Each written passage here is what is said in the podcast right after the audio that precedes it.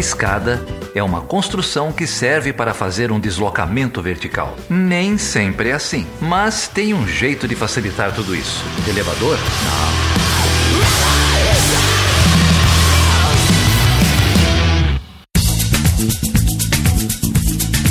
Seja bem-vinda e seja bem-vindo ao quadro Ela Chutando a Escada. Eu sou a Carol Pavese. E eu sou a Débora Prado. E hoje a gente está aqui em mais um quadro excepcional do Chutando a Escada. Excepcional porque eu fiquei sabendo que nós somos uma exceção na podosfera, é isso, Débora? Ah, pois é, né? A gente sabe que quem controla é a podosfera e os principais ouvintes são homens, né? Então a gente já chegou, eu já vou chegar chutando a escada e chutar aqui a ideia do Geraldo, certo? Com essa história de vender cuequinha aí, porque a maioria dos ouvintes são homens. Que absurdo, Geraldo, vergonha de você.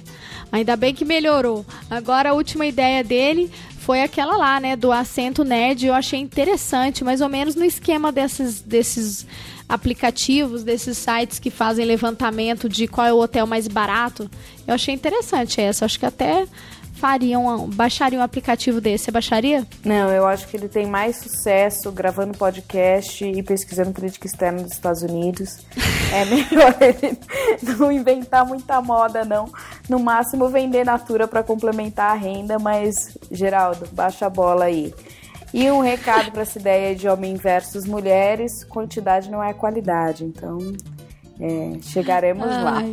É, e nós vamos mudar, né? A gente vai mudar esse contexto aí, mais por mais mulheres na podosfera, mais ouvintes e mais mulheres podcasters também, né? Que é uma campanha que a gente já que a gente vem acompanhando aí já tem bastante tempo. Inclusive, nós vamos mencionar aqui um episódio do ponto G. Vamos chegar lá é, assim que a Carol der o feedback aí do Twitter, o que o pessoal achou dos nossos do, do, do último episódio. Então, já que a gente está falando do sucesso merecido, vai, dos meninos, é, o podcast 58 aí bombou nos comentários. A gente queria mandar um abraço pro Bruno Castro, o Cássio Bittencourt, o Murilo da Cruz, o Paulo Júnior, o Rodrigo Simões e o Narciso pelos elogios ao episódio. Um abraço especial também ao Vinícius pelo e-mail dele, aí o Vinícius da Silva Reis. E o episódio 58, também sobre, aliás, 57 sobre a teoria queer, também bombou. Clarissa Sanches e Narciso, valeu. O pessoal se inspirou aí na, na trilha sonora da Madonna, também achei muito bacana. Dei um revival aqui, me senti bem velha, mas foi ótimo. É, a gente queria agradecer aí esses comentários em nome dos rapazes. É, e falando em mulheres podcasters, eu recomendo, já, já sigo no meu feed aqui de podcast, o episódio do Ponto G que discutiu aí o papel e falou sobre a importância da Ismene Mendes. Né? Então, o Ponto G contou com o apoio aí do Chutando a Escada, que fez uma colaboração passando algumas informações aí, também sobre o, a história da Ismene Mendes, que reflete a violência causada né, contra as mulheres, sobretudo no período da ditadura. Então, é, o episódio pode impressionar um pouco e paramos diversas vezes na gravação, mas ainda assim reforçamos a importância da gente problematizar isso. A gente sempre nas lutas aqui em Uberlândia, nós lembramos as Ismene Mendes e teve uma manifestação e várias, né, na tentativa de colocar e de mudar o nome da praça daqui da cidade para o nome dela, né? Então, a gente queria então, mais uma vez, reforçar o convite para as ouvintes e para os ouvintes escutarem o episódio do ponto G77 sobre Ismene Mendes. Vale escutar e também para encerrar aí a fase de agradecimentos, vamos também inflar um pouco o nosso ego.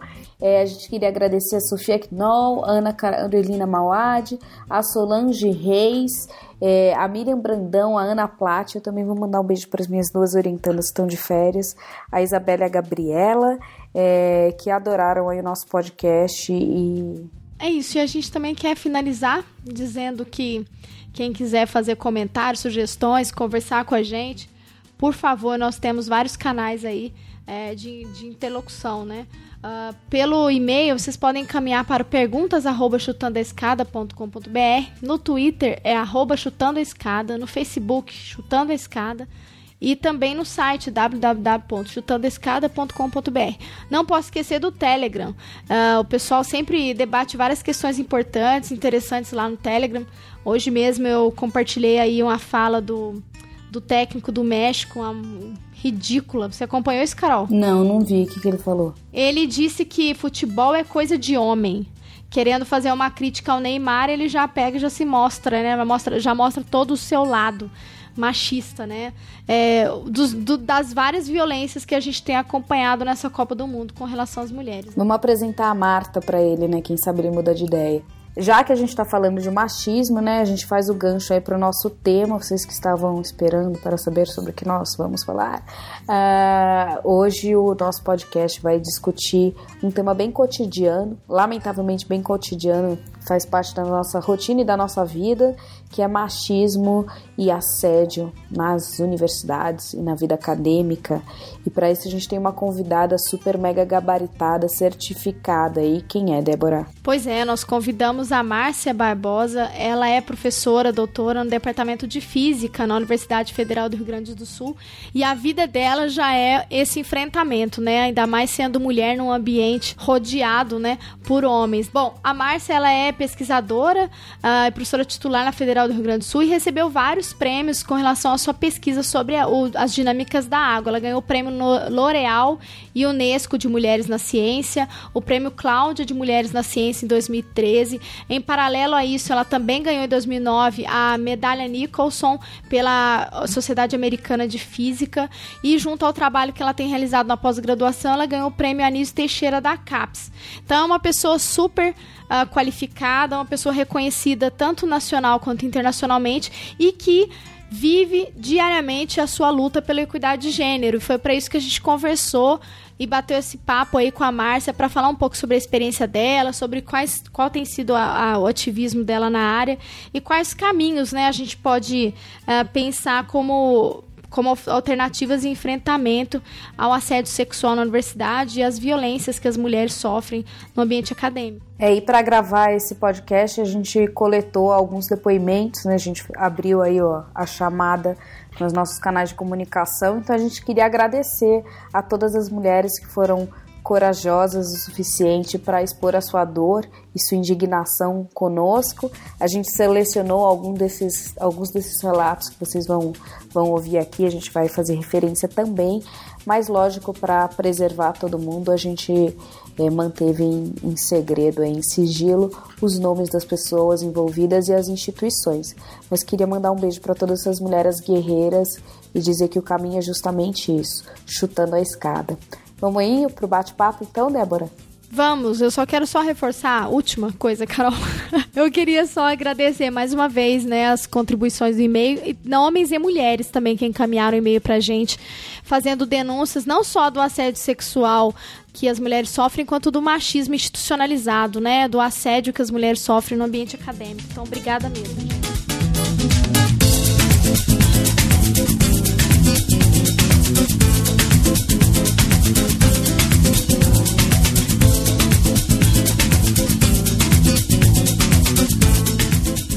E a gente queria agradecer também as vozes que gravaram esses relatos que vocês vão ouvir ao longo do programa. A Letícia Dac, do podcast Pistolando, a Anne Maria Carolina, lá do grupo do Chutando a Escada no Telegram, a Ira do Ponto G, a Aline Hack, do Olhares Podcast e a Ana Rosa, do Apenan. Muito obrigada a todas vocês.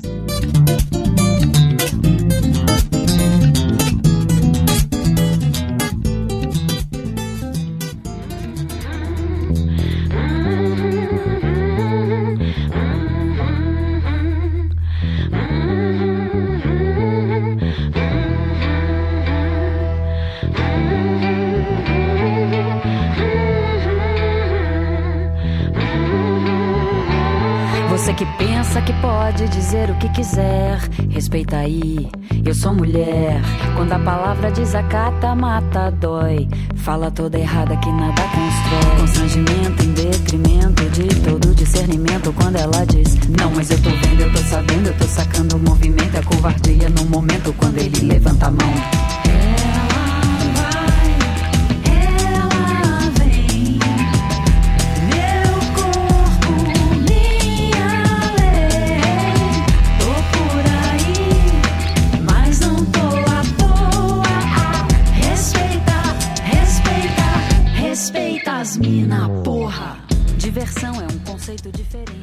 Então nós estamos aqui com muito prazer, né? Com a presença da Márcia Barbosa.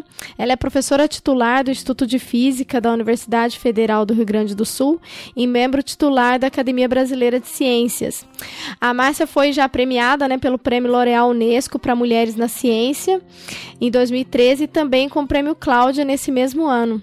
Tudo bem, Márcia? Muito obrigada por você ter topado gravar com a gente. Obrigada pelo convite. Bom, Márcia, obrigada por ter aceitado o nosso convite. É uma honra ter você aqui. É, você é uma das poucas mulheres na Academia Brasileira de Ciência, tem acho que 14% de mulheres, não é isso? Exatamente. Então, é, e como que é essa inserção de mulheres? Porque nós somos das humanas, né? Inclusive a gente se embanando um pouco com os dados aqui, mas é, a gente queria de repente que você comentasse um pouco sobre o seu prêmio e sobre essa sua inserção na Academia Brasileira de Ciência, para a gente puxar nosso papo. Então, deixa eu começar com a história, né? Eu sou física, é, ser físico tem as suas surpresas. Assim, eu descobri que eu era mulher no primeiro dia de aula de física, porque eu entrei numa sala de aula e de 40 alunos eram quatro meninas. Tá? Então, assim, isso é um impacto, assim. Tu percebes, nossa, o que, que eu estou fazendo aqui? E o restante da graduação foi isso, foi não ver mulheres nas posições de, de poder, e as poucas que estavam assim atuando, elas não tinham o destaque. Então, quem é que vai ser o meu modelo? Ah, então tinha todas essas discussões num período muito efervescente da política nacional, ah, que era a ditadura militar. Ah. Então, assim, vamos dizer, eu sobrevivi a tudo isso, assim, mas tendo uma lucidez muito grande sobre uh, quem era eu nesse mundo. Nota que eu sou, além de ser mulher no meio masculino, eu sou proveniente da escola pública brasileira, né? Então, também naquela época, uma época que não existia cotas, não existia, não existia aluno de escola pública nas federais brasileiras. Ah, sobrevivo a isso, consigo entrar nesse meio e cada vez que a gente vai mais ascendendo mais na carreira, a gente vai para o impacto internacional, os números fora do Brasil são ainda piores do que os números do Brasil em presença feminina uh, nas ciências. Tá? Então, nas academias vão ser 6, 7%, ou seja, a, a, o percentual vai baixando à medida que tu vai ascendendo no sentido de países que valorizam mais a ciência vão ter ainda menos mulheres. O Brasil, por várias razões, o Brasil pelo menos tem uma infraestrutura de creche, tem uma série de razões que deixam a mulher afastada disso. E continuei na luta, vamos dizer assim, na luta, ah, sempre para mim era muito claro que eu tinha que ser protagonista no meu trabalho, ou seja, embora fosse mais fácil me inserir em grupos mais bem estabelecidos, eu optei por ter o meu próprio grupo desde muito cedo. E com isso tu ganhas visibilidade e o, e o prêmio L'Oréal foi uh, graças a isso, as pessoas reconhecerem o trabalho que eu estava fazendo, eu trabalho em água, uh, sou, faço uh, simulações e tento entender as anomalias da água, e ganhei esse prêmio. O prêmio se tornou uma tremenda oportunidade para dar visibilidade a uma coisa que eu fazia em paralelo.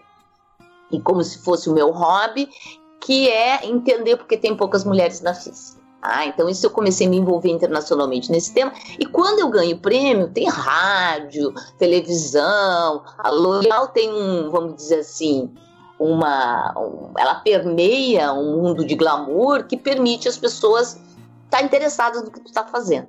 E aí eu utilizava isso para visibilizar, visibilizar esse tema de mulheres na cena, também além do meu trabalho de pesquisa.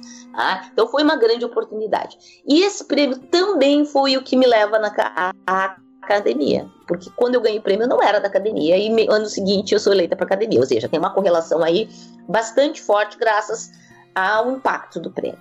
Aí uhum. depois vem o prêmio Cláudia, que também é muito importante porque dá uma visibilidade nacional, tá? E te permite de novo trazer todos esses temas e eu aproveitei cada pequena oportunidade. Porque quando eu comecei a falar sobre mulheres na ciência, isso vai lá antes do ano de 2000, tá? Não quero entrar em, em detalhes, senão vocês vão ver que eu já estava aqui quando os dinossauros estavam pela Terra. A, a, gente era não assunto no Brasil. A gente dizia que não tinha problema. Tá? E de tanto, vamos dizer assim, água mole em pedra dura, tanto bate até que fura, eu fui trazendo número, número, insistindo, insistindo, e de repente as pessoas agora estão acordando que a gente tem um problema. Tá? Então, que bom, tá? Que elas estão acordando. E só para dar um tamanho do, do, que eu chamo do problema, na academia a gente é em torno de 13 a 14%, tá? No total. Mas se tu for discriminar por área, esses números baixam muito. Em área de exatas nós não somos 7%. Se tu fores olhar áreas onde a gente é maioria hoje em sala de aula, na academia a gente não é a maioria. A gente é uma super minoria, chega em torno assim, área de bio, que é a melhor área, a gente não chega a 20%. Uhum. Então, tem um assunto aí que, que é importante, assim, uh, tem a, a, a, ausência das mulheres na estrutura de poder, mas ela também ela é pior conforme a área. Tá? Então, tem, vamos dizer assim, é, um, é, é como uma cebola. Quanto mais tu, tu vai tirando os problemas e aí tu vai achando mais e mais. E a grande pergunta é o que, que acontece com as mulheres nesse processo? Por que, que elas abandonam a maratona?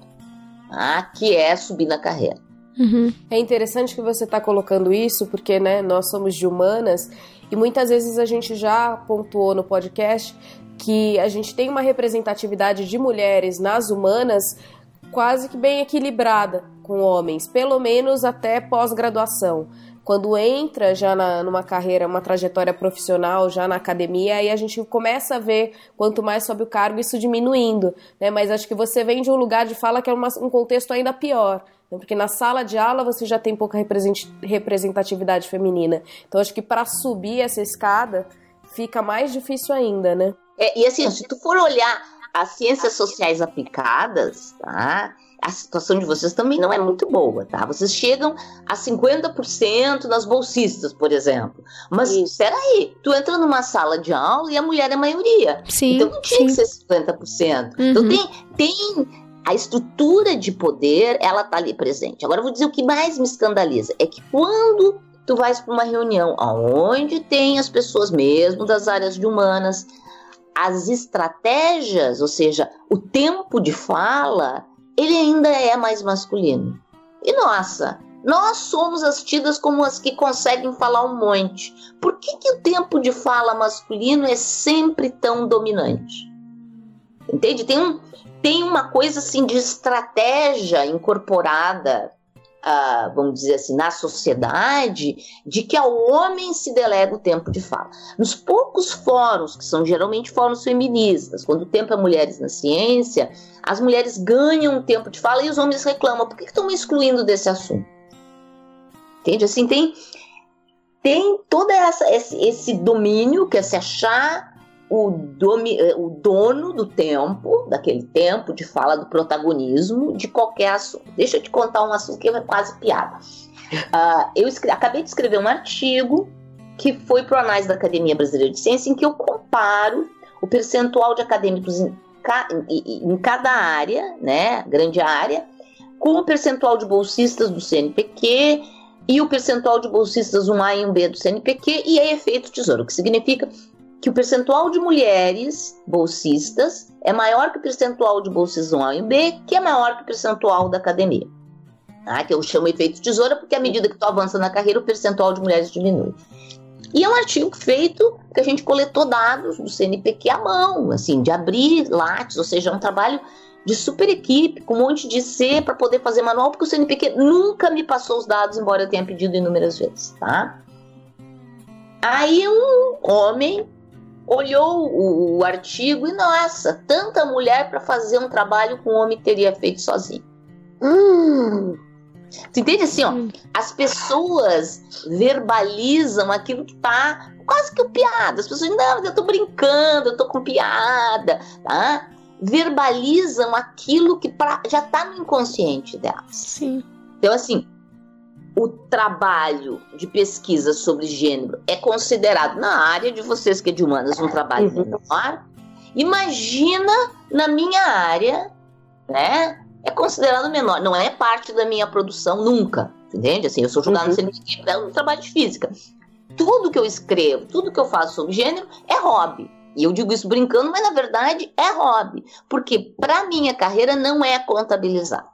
O que tudo bem, porque assim, eu consigo carregar essas duas coisas. Mas tu imaginas uma outra mulher que além disso tem as cargas que eu não tenho, né? De família, ela não vai conseguir lidar. Não, e essa agenda fica sempre periférica, né? A gente nunca vai conseguir avançar. Sim, dizer, assim, porque eu trabalho isso há muito tempo. Quando eu comecei a falar, eu avisei meus alunos: nós vamos ter que ser acima da média. Porque o fato de eu vocalizar gênero uh, traz junto uma coisa assim, se eu fizer alguma coisa que não seja perfeita na minha pesquisa, eles vão dizer, é, viu? Ela está trabalhando em gênero para tentar usufru usufruir de privilégio.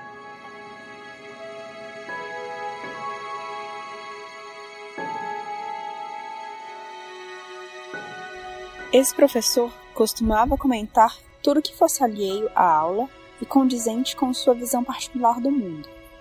Ele se achava um ativo conhecedor de lógica grego e latim. Pedante se sentia no Olimpo quando corrigia alguém pela pronúncia da letra grega θ. Nessa época, o governo Temer havia acabado de ser formado apenas por homens, e havia uma grande comoção sobre esse tema. Num determinado momento da aula, enquanto copiávamos a matéria na lousa, o professor irrompeu o seguinte: Não sei por que se está reclamando tanto dessa composição ministerial. Se eu fosse mulher, eu me sentiria oprimida se houvessem ministérios liderados apenas por mulheres. Éramos uma turma de 10 ou 11 pessoas, duas ou três mulheres no máximo, contando comigo. Falei o seguinte: Professor, segundo essa lógica, então o senhor se sente oprimido sendo homem por haver ministérios liderados apenas por homens? Ele só balbuciou alguma coisa.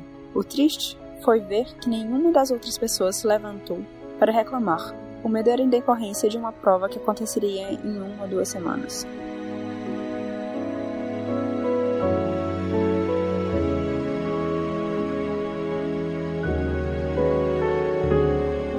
É, Márcia, eu só queria fazer um parêntese, assim, mencionando, né? É, esses dias saiu é, recentemente um, um, levantamento também do Nexo, agora, no, em maio de 2018, sobre a proporção de, de mulheres, né? Mestres e, e homens, mestres, mulheres mestres doutoras, né, por gênero nas áreas. Então, assim, nas engenharias, a gente sabe que é, a maioria, né, são homens, mestres e doutores, mas ainda assim foi o que você mencionou. Não só, mas mesmo nas ciências humanas, por exemplo, na, na nossa área, na ciência política, é, mulheres mestres ainda são menos de 50% e doutoras também. É, na, na economia, por exemplo, eu trabalho em estudo de economia aqui, a gente sabe que também não é paritário, mas foi o que você falou. À medida que a gente cresce na carreira, né? Então, bolsistas, produtividade, é raríssimo a gente encontrar mulheres no CNPq que são bolsistas de produtividade, né? E aí, eu, enquanto você falava, eu me lembrei também, foi o que você falou, fica muito mais pesado. Por exemplo, quando a gente traz essa agenda de gênero, é, na, na minha área, por exemplo, é uma pesquisa paralela, porque você não, não recebe reconhecimento nessa discussão. Então eu me lembro uma vez quando eu mencionei com um colega que eu queria aprofundar esse estudo, ele, nossa, não, para que que você vai fazer isso, né? É um tema que tipo totalmente marginalizado, você vai ficar excluída isso, da academia, né? Exatamente. Ele é marginalizado e fica excluído. Agora eu vou dizer assim, eu não sou da área. Então, quando eu dou opiniões das, das origens das coisas, é uma opinião de quem está olhando de fora, é quase de leiga. Eu acho que assim, uma componente uh, importante da marginalidade do tema é o fato de que ele toca na estrutura de poder. Uhum. E ele começa com uma aproximação sobre o tema que envolve democracia, tá? No sentido de que as pessoas têm que ter uh, o direito ao acesso às profissões, ao trabalho, ao meio, um direito, um direito ao acesso, um direito à equidade. Ah, ele, ele tem essa carga que é muito fundamental e por isso tem toda essa luta contra. Ele está junto com, por exemplo, a equidade em raça, a equidade de opções sexuais, ele está junto com esse pacote uhum. ah, de, de equidade, que é um tema que as pessoas que, só, que têm algum privilégio detestam, porque é questionar o local onde elas estão. Entende? Uhum. Assim, ó, eu cheguei a um ponto na minha carreira. Uh, quando as pessoas começam a dizer, olha só, tu chegou nesse ponto, mas tu é uma mulher branca. Entende? Tu não teve que competir com os negros porque eles já estavam alijados da maratona. Quando tu ouve isso, tem um impacto pessoal de desmerecer o local onde tu estás, tá? Então as pessoas reagem assim, reagem muito instintivamente contra o tema porque ele desmerece o local onde tu estás. Tá? Então tem essa componente. Mas atualmente eu nem falo mais dessa componente para esclarecer para as pessoas que democracia é fundamental, é um direito humano e que a gente tem que, uh, tem que garantir isso. Porque existe uma segunda razão que para mim ela é muito forte, que é o fato que diversidade ela te leva a uma maior eficiência do sistema. Ou seja, diversidade não é o inimigo da meritocracia. A diversidade te dá mais meritocracia. Porque se tu tiveres um conjunto de pessoas diversas, tu consegues resolver melhores qualquer problema. Tem um problema muito difícil que tem que ser resolvido em equipe. É mais eficiente a equipe ser diversa. Tá? E isso começou, esse estudo começou a ser feito lá pelo lado das empresas. Empresas começaram a medir empresas que tinham mais diversidade, descobrindo que elas ganhavam mais dinheiro. Aí o pessoal da psicologia começou a fazer testes de grupos diversos, com problemas muito difíceis para resolver. E quando tu consegue fazer as pessoas todas trabalharem junto, e é essa a chave do sucesso, tu tem que ter um grupo diverso e todo mundo tem que ser capaz de falar. Quando tu tens isso, tu resolve melhor o problema. Então agora quando eu vou falar sobre mulheres na ciência, às vezes me convido para falar de caça também, eu digo assim, olha, fundamental, fundamental tu ter pessoas diferentes, mas tu saberes fazer com que essas pessoas trabalhem juntas. Que tu tenha espaço e voz para diversidade, o que é muito difícil de acontecer, porque a tendência é tu dar espaço e voz para aquele que é igualzinho a ti. Tá? Mas se tu faz isso, tu vai ver que teu resultado é tem um potencial enorme. Isso não é Márcia dizendo, isso tem estudos que mostram exatamente isso, com um fator chamado inteligência coletiva. Ah, então tem uma inteligência. E hoje em ciência não se faz mais aquela ciência do século 18, tu sozinho, tu sozinha na Torre de Marfim, fazendo a grande descoberta. Hoje a ciência é profundamente coletiva, porque os problemas são muito complexos, eu não estou dizendo difíceis, complexos, ou seja, eles têm múltiplos graus de liberdade e requerem múltiplas capacidades trabalhando juntas. Então, quando a gente descobre uma nova partícula, é um grupo de mil pesquisadores que estão trabalhando juntos. Ah, quando tu faz uma grande descoberta biológica, ou quando tu faz essas recentes uh, descobertas do LIGO, vai ver que de, de, ondas gravitacionais, tu vai ver que é um monte de gente trabalhando, é uma grande equipe trabalhando juntos. Tá? Isso então, é um a diversidade é um instrumento de eficiência. E isso perturba ainda mais as pessoas. Mas isso é um ponto diferente das ciências sociais onde a gente vê que a maioria dos artigos publicados são de apenas um autor ou autora, ou no máximo com autoria. Né, eu, eu, reparo isso que eu tenho alguns colegas das exatas e são sempre vários autores. Né? Então essa, esse trabalho em equipe é uma característica é, que eu vou dar esse palpite que é mais, é, mais presente na, na sua área do que na nossa área. Né? Então você tem pelo menos esse lado a seu favor, que é, força esse trabalho em equipe. Na nossa, não. É, a favor de vocês, vocês já têm uma base que tem um monte de mulheres entrando. O que, que a gente tem que garantir? que as mulheres têm acesso, acesso aos caras. Ninguém tá bem, né? Mas o que uma tem é outra, outra falha. Então, assim, eu acho que, que o que tem que se. Aí a gente tem que olhar dois problemas. No meu lado, o ingresso, como é que eu faço para as mulheres virem mais para física, tá? E de maneira geral, aí dos dois lados, como é que, por que, que elas vão embora? Que, que as mulheres elas não vão embora? Por que, que elas são expulsas da ciência? Essa é a pergunta. Tá? Elas não vão embora porque elas querem ir embora. Ah, não é assim, ai, tô, cansei, vou fazer outra coisa. Não é assim. Ah, não é isso que eu ouço. Ah, não é isso que eu ouço dos relatos quando eu vou falar. Ah, então isso me preocupa um pouco. Então eu quero entender por que, que essas mulheres. É muito difícil detectar por que, que elas foram embora, porque elas já foram embora. Né? Como é que tu vai achar elas depois que elas foram embora? Mas às vezes, quando eu vou falar de gênero, acontece uma coisa muito peculiar, que é mulheres que saíram ou estão saindo, vêm para palestra, tá? E aí tu vê, tu detecta alguns ingredientes desta fuga, tá? Que a gente precisa medir.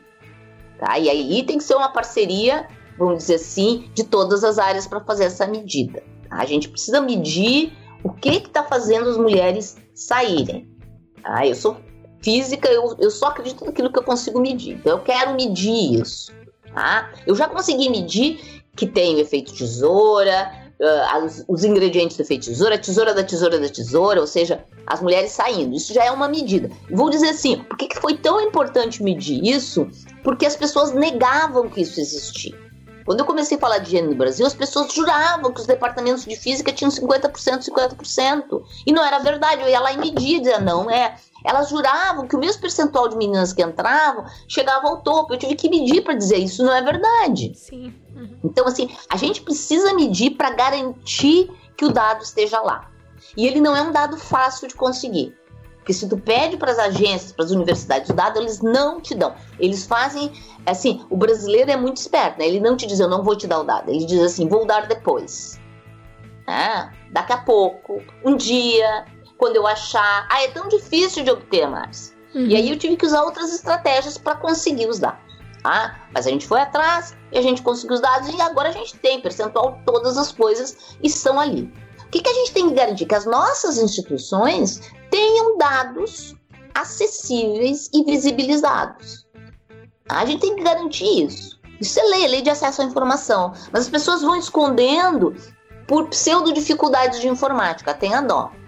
Eu trabalho com computação. Não é nada difícil conseguir ter dados acessíveis e visibilizados. Mas depois de ter os dados, o que é que eu faço com isso, gente? Só ter os dados é muito pouco, é só para dizer temos um problema. Aí a gente tem que perguntar qual é a origem desse problema tá? e como resolver o problema. Uhum. Tá? Então, para olhar a origem, a gente tem que se olhar como instituição. Então, vamos olhar as nossas instituições, vamos olhar nossos procedimentos uh, contra o trato das pessoas. E a outra coisa que eu venho trazendo é o seguinte: olha, se tu, estiver numa universidade e tu disser assim, vou fazer um experimento com um ratinho, tá? Lá sei, um neurociência, qualquer tipo, dar uma droga pro ratinho, tu tens que, antes de fazer o experimento, explicar tintim por tintim como tu vais fazer o experimento para um comitê de ética que vai dizer se esse experimento não vai maltratar demais o bichinho, ele está correto tecnicamente. Vai assim, tem uma preocupação de que o experimento não seja cruel, tem uma série de preocupações que são completamente reguladas pelas universidades. Além disso, quando tu vais publicar o artigo, todo esse tratamento do teu dado, ele tem que estar tá super regulado. Ah, então a gente tem uma regulação sobre os bichinhos completamente aceita, internacionalmente standard. Se alguém vai fazer uma pesquisa de entrevista com tratamento de dados, com números, a gente tem padrões. Eu, quando vou usar as minhas simulações para fazer um artigo, tenho que explicar tintim por tintim como eu fiz. Eu não posso fazer nenhuma coisa que, que seja minimamente não ética com meus dados. Mas eu posso tratar meus alunos como eu quiser. Entende? O aluno que vai coletar esses dados, a instituição não está muito preocupada se eu explorei o aluno, se eu fiz trabalhar demais, se, se eu explorei psicologicamente o aluno, ela não está preocupada com isso. A gente tem um estatuto do servidor público que é muito vago, tá? que diz que tu tens que ter um bom um comportamento de urbanidade no setor público. Agora, se entendeu? de urbanidade, é assim, é vago. Então não tem uma regra assim, olha, tu não podes fazer isso isso, tu podes fazer isso isso. Tá? Dentro do ambiente acadêmico. Eu não estou dizendo assim, dentro do ambiente social em geral. Tá? Porque se alguém vai e me ofende, eu vou numa delegacia de polícia e faço um BO, no dia seguinte, se eu sou um aluno ou uma aluna, eu tenho que continuar indo assistir a aula dessa pessoa. Entende assim? Nós tínhamos que ter regras internas sobre o que é correto e o que é incorreto em termos de relação entre as pessoas. Ah, por quê? Porque a nossa sociedade falhou imensamente em educar os cidadãos. Entende? Eu pensei, quando eu comecei a olhar isso, eu pensei, nossa, eu pensei que isso aí estava resolvido no jardim A e jardim B, onde a gente aprendia que a gente não mordia o outro, não puxava o cabelo do outro, não ofendia o outro, não chamava o outro de nome, não punha apelido nojento no amiguinho. Mas a gente entra para a universidade e a gente vê que isso não foi internalizado. As pessoas, quando entram nessa situação de poder, que é a, o, ser do, o ser docente, ele começa a exercer uma coisa de eu posso dizer o que eu bem entender na minha cabeça. E a gente mediu um pouco disso num projeto do Meninos da Ciência aqui da URGS, que era Esse é o meu professor, com frases dos professores. A gente coletou entre os alunos frases de professores em sala de aula. Frases tipo: se tu vier com essa roupa de novo amanhã, eu te dou um ponto extra. Nossa, que frases absurdo. intimidatórias. Depois a gente descobriu uma coisa mais terrível ainda. A gente fez Esse é o meu colega, com frases dos colegas, dos, as meninas falando do colega, que também são frases horrorosas. Então, assim, nós estamos com as relações entre as pessoas ruins. E isso começou agora a aflorar internacionalmente ainda muito forte. Isso que eles têm estratégias sobre relação entre as pessoas muito melhor construídas que as nossas. Mas como a relação professor-aluno tem um pedaço que é muito íntima, vamos dizer, no sentido de que tu vai na sala do professor ou da professora, o laboratório tem uma relação que tu fica sozinho com aquela pessoa, a medida uh, dessa relação de poder, ela é meio difícil de tu fazer. Ah, ela é meio complicada. Como é que vai provar o que as pessoas disseram? Então a gente vai ter que construir códigos de conduta humana, que eu chamo. Conduta entre as pessoas, regular a conduta entre as pessoas. Quando eu falo isso com meus colegas, eles ficam apavorados. Por quê? Porque as pessoas não gostam desse politicamente correto. Uhum. Porque politicamente correto significa perder privilégio. E ninguém está preparado para perder privilégio. Ah, agora eu vou ter que pensar Alguns colegas me dizem, mas eu não vou poder falar o que eu quiser. Eu disse, não, que bom, né? A gente não devia falar o que a gente quer. A gente devia falar aquilo que não ofende, que não, que não afasta. Porque assim, ó, eu não tô falando ainda do caso extremo que é o assédio sexual. Tô falando assim, assédio moral, dizer algo que intimida e desconforta o outro. Uhum. Porque isso é como mordida de mosquito. Ah, Márcia, é bobagem. O professor disse aquela bobagem, era só uma mordidinha de mosquito. Mas se tu tiver mordidinha de mosquito de manhã à noite, tu não quer estar naquele lugar.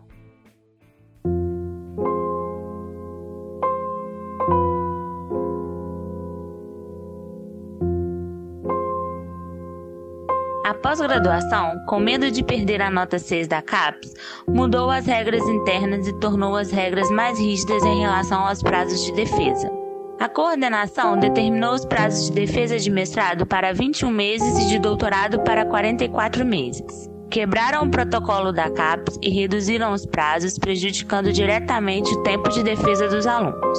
Na reunião de apresentação dos novos alunos, a coordenadora da pós fez uma ameaça velada aos alunos que não cumprissem os prazos, ameaçando o desligamento e disse para as meninas não engravidarem durante o mestrado e doutorado, pois não ganhariam prazo extra de forma nenhuma. A coordenadora ainda disse que perseguiria os atestados na reitoria, tentando invalidá-los, e que faria de tudo para desligar os alunos da pós que fugissem das novas regras. O instituto fez coisas horríveis para garantir a nota CAPES.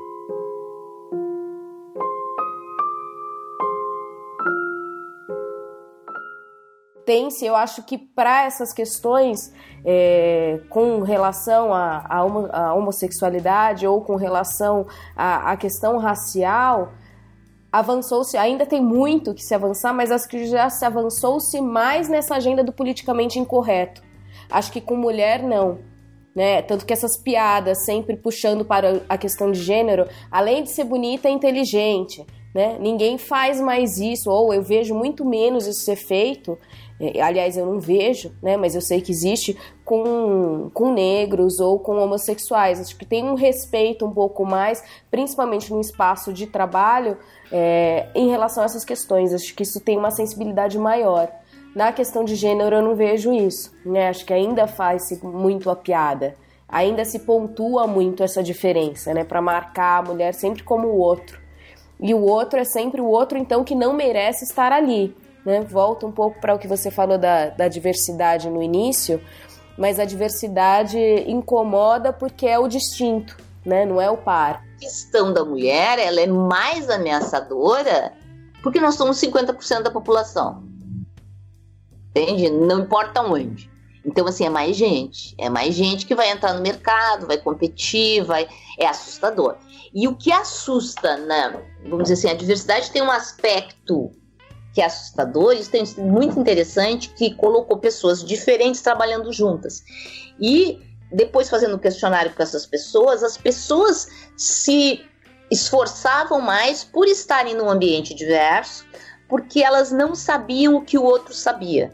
Entende? Quando tu entra num ambiente diferente, que tu não conheces as pessoas bem, tu normalmente tenta mostrar o melhor de ti, tá? Se tu, tu te puxa, né?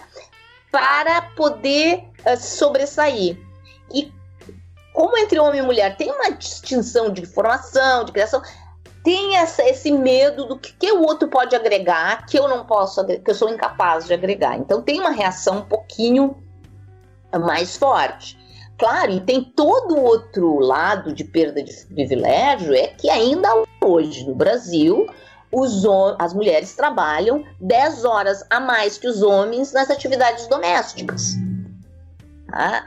E 10 horas em tudo. Assim, assim, se tu olhares, não tem atividade em que o homem passa mais. Eu estava olhando nos dados de, do IBGE, até andar com o cachorro na rua, que eu achava que era uma coisa que ia ser metade, metade, não é metade. As mulheres andam mais com o cachorro na rua que, o, que os homens. Quer dizer, nenhuma coisa que não tem lá uma, uma cara, não acho que andar cachorro tem a cara de ser coisa de mulher. Até isso, como é trabalho, né?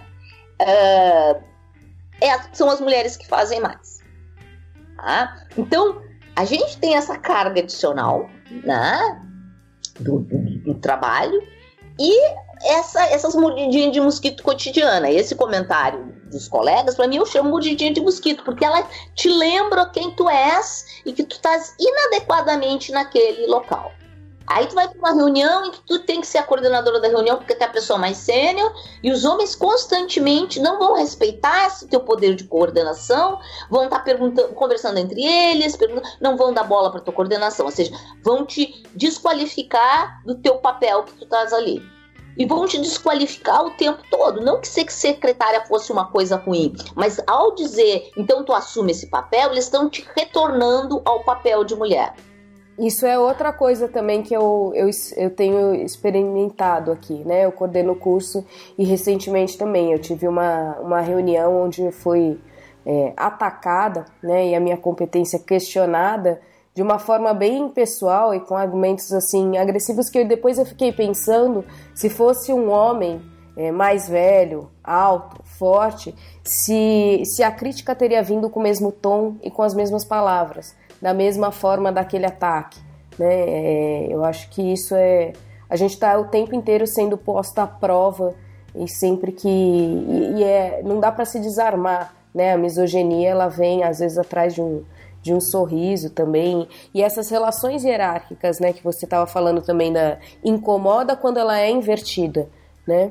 Só que na sala de aula ainda é o padrão clássico, então acho que empodera muito ainda, né? A gente consegue reproduzir essa hierarquia de dominação, onde o homem é, pela própria função que ele exerce, ele está ali como uh, a figura, não sei se superior, mas hierarquicamente sim, né? E assim, ó, vocês em, na área de humanos têm uma oportunidade que eu considero um privilégio, quase, como vocês tem mais mulheres, vocês têm a oportunidade de, em comitês, não estarem sozinhas, tá? Porque eu acho que essa é uma luta que a gente tem que se ser capaz de enfrentar no coletivo. Eu vou dar um exemplo. Eu já tava, isso aconteceu até comigo numa reunião em que tinham mulheres de diversas áreas. Os homens sistematicamente interrompiam as mulheres Aí uma mulher tomou a palavra e disse assim: agora quem vai falar é a fulana, porque ela tá meia hora querendo falar.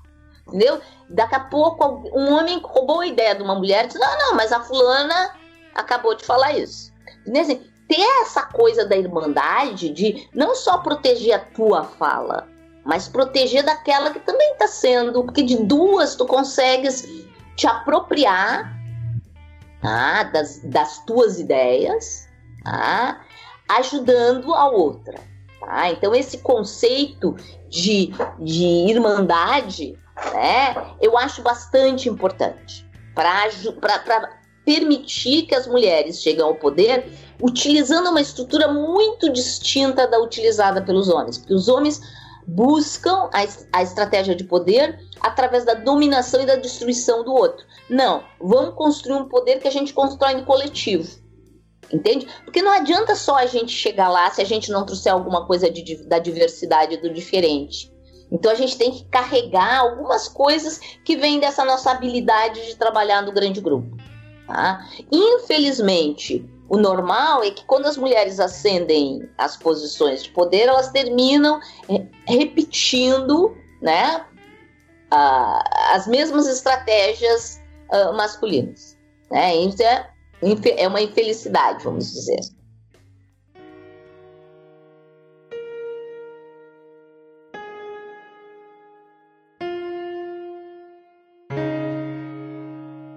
Eu sempre me pergunto até onde a paranoia ou o vitimismo, até onde essas formas de assédio são reais ou são coisas da minha cabeça.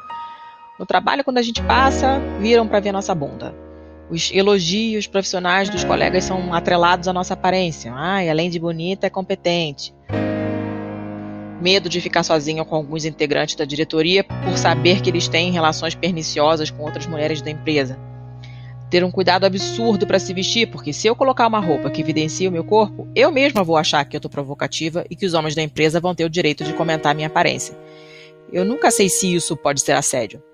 Eu sempre acho que a responsabilidade é minha por causar alguma situação desconfortável.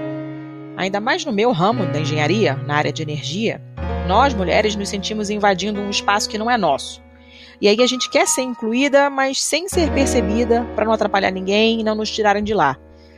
Não dá para nós sermos responsabilizadas por não andar sem rebolar, não usar roupa que estamos com vontade de usar, passar de cabeça baixa pela diretoria com medo de ser mal interpretada e tantas outras coisas que a gente nem sabe que faz.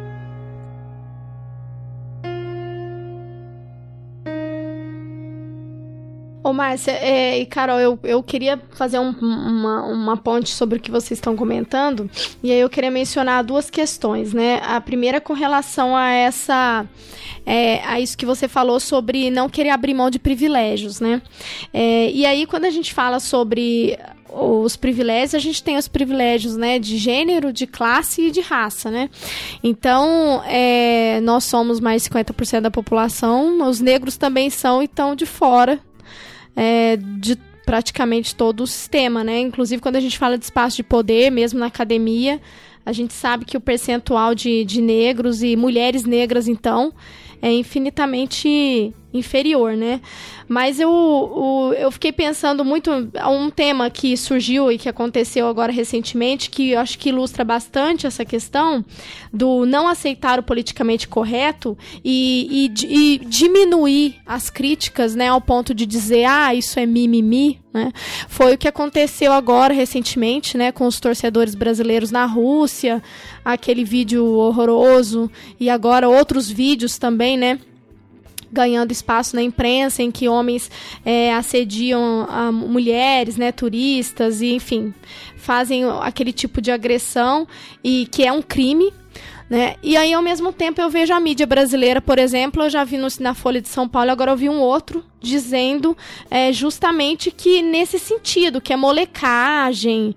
Uh, tem um artigo que eu, que eu li, agora eu estou tentando encontrar aqui, mas na Folha que Uh, eu me lembro que o colunista chega a dizer que é liberdade de expressão. Eu falei, gente, né? A única reportagem que eu achei, assim, da imprensa que fez uma análise. Existem outras, mas tem um texto que foi publicado na, pela Folha, mas no site do UOL, em que em que pelas vibradoras elas vão dizer brasileiros precisam entender que assédio não é brincadeira, né? E a gente tem essa percepção de que o assédio é uma brincadeira de mau gosto, né, que deveria ser entendida só dessa maneira, também na universidade. Né? E aí eu queria puxar o gancho para o que a gente vivencia com relação ao assédio, é, e aí, em última instância, também o assédio sexual. Você mencionou né, sobre as alunas, aquilo que elas ouvem, e e aí eu já queria puxar e conversar um pouquinho também sobre a dificuldade que a gente tem para trazer dados, né? Como você mencionou que a gente precisa ter dados para dizer, olha, isso é um problema, isso está provado. E no ambiente, quando a gente vai pensar a discussão sobre assédio na academia, tem a pesquisa né, do Instituto Avon, né, de 2015, sobre violência contra a mulher no ambiente acadêmico, que vai apontar é, para esse sentido, né, que vai fazer denunciar o problema, por exemplo, mencionar que 56% das estudantes já sofreram assédio, 67% delas admitiram né, ter sido agredidas na universidade quando foram informadas né, sobre os to todos os tipos de violência que podem ser cometidos. Tem aquele coletivo Think Olga, que também fez um levantamento, né, dizendo que, mas mais geral sobre o assédio, que 99% das 7.762 mulheres responderam ao questionário afirmaram que já sofreram é, algum tipo de assédio, né? E dentro da academia, na universidade, a gente tem é, primeiro a dificuldade para conseguir os dados, né? Eu queria que você falasse um pouquinho sobre a sua experiência a respeito disso, porque a gente, por exemplo, nós pedimos para é, o pessoal, para as mulheres, ouvintes do programa, que encaminhassem para a gente é, relatos sobre assédio, né?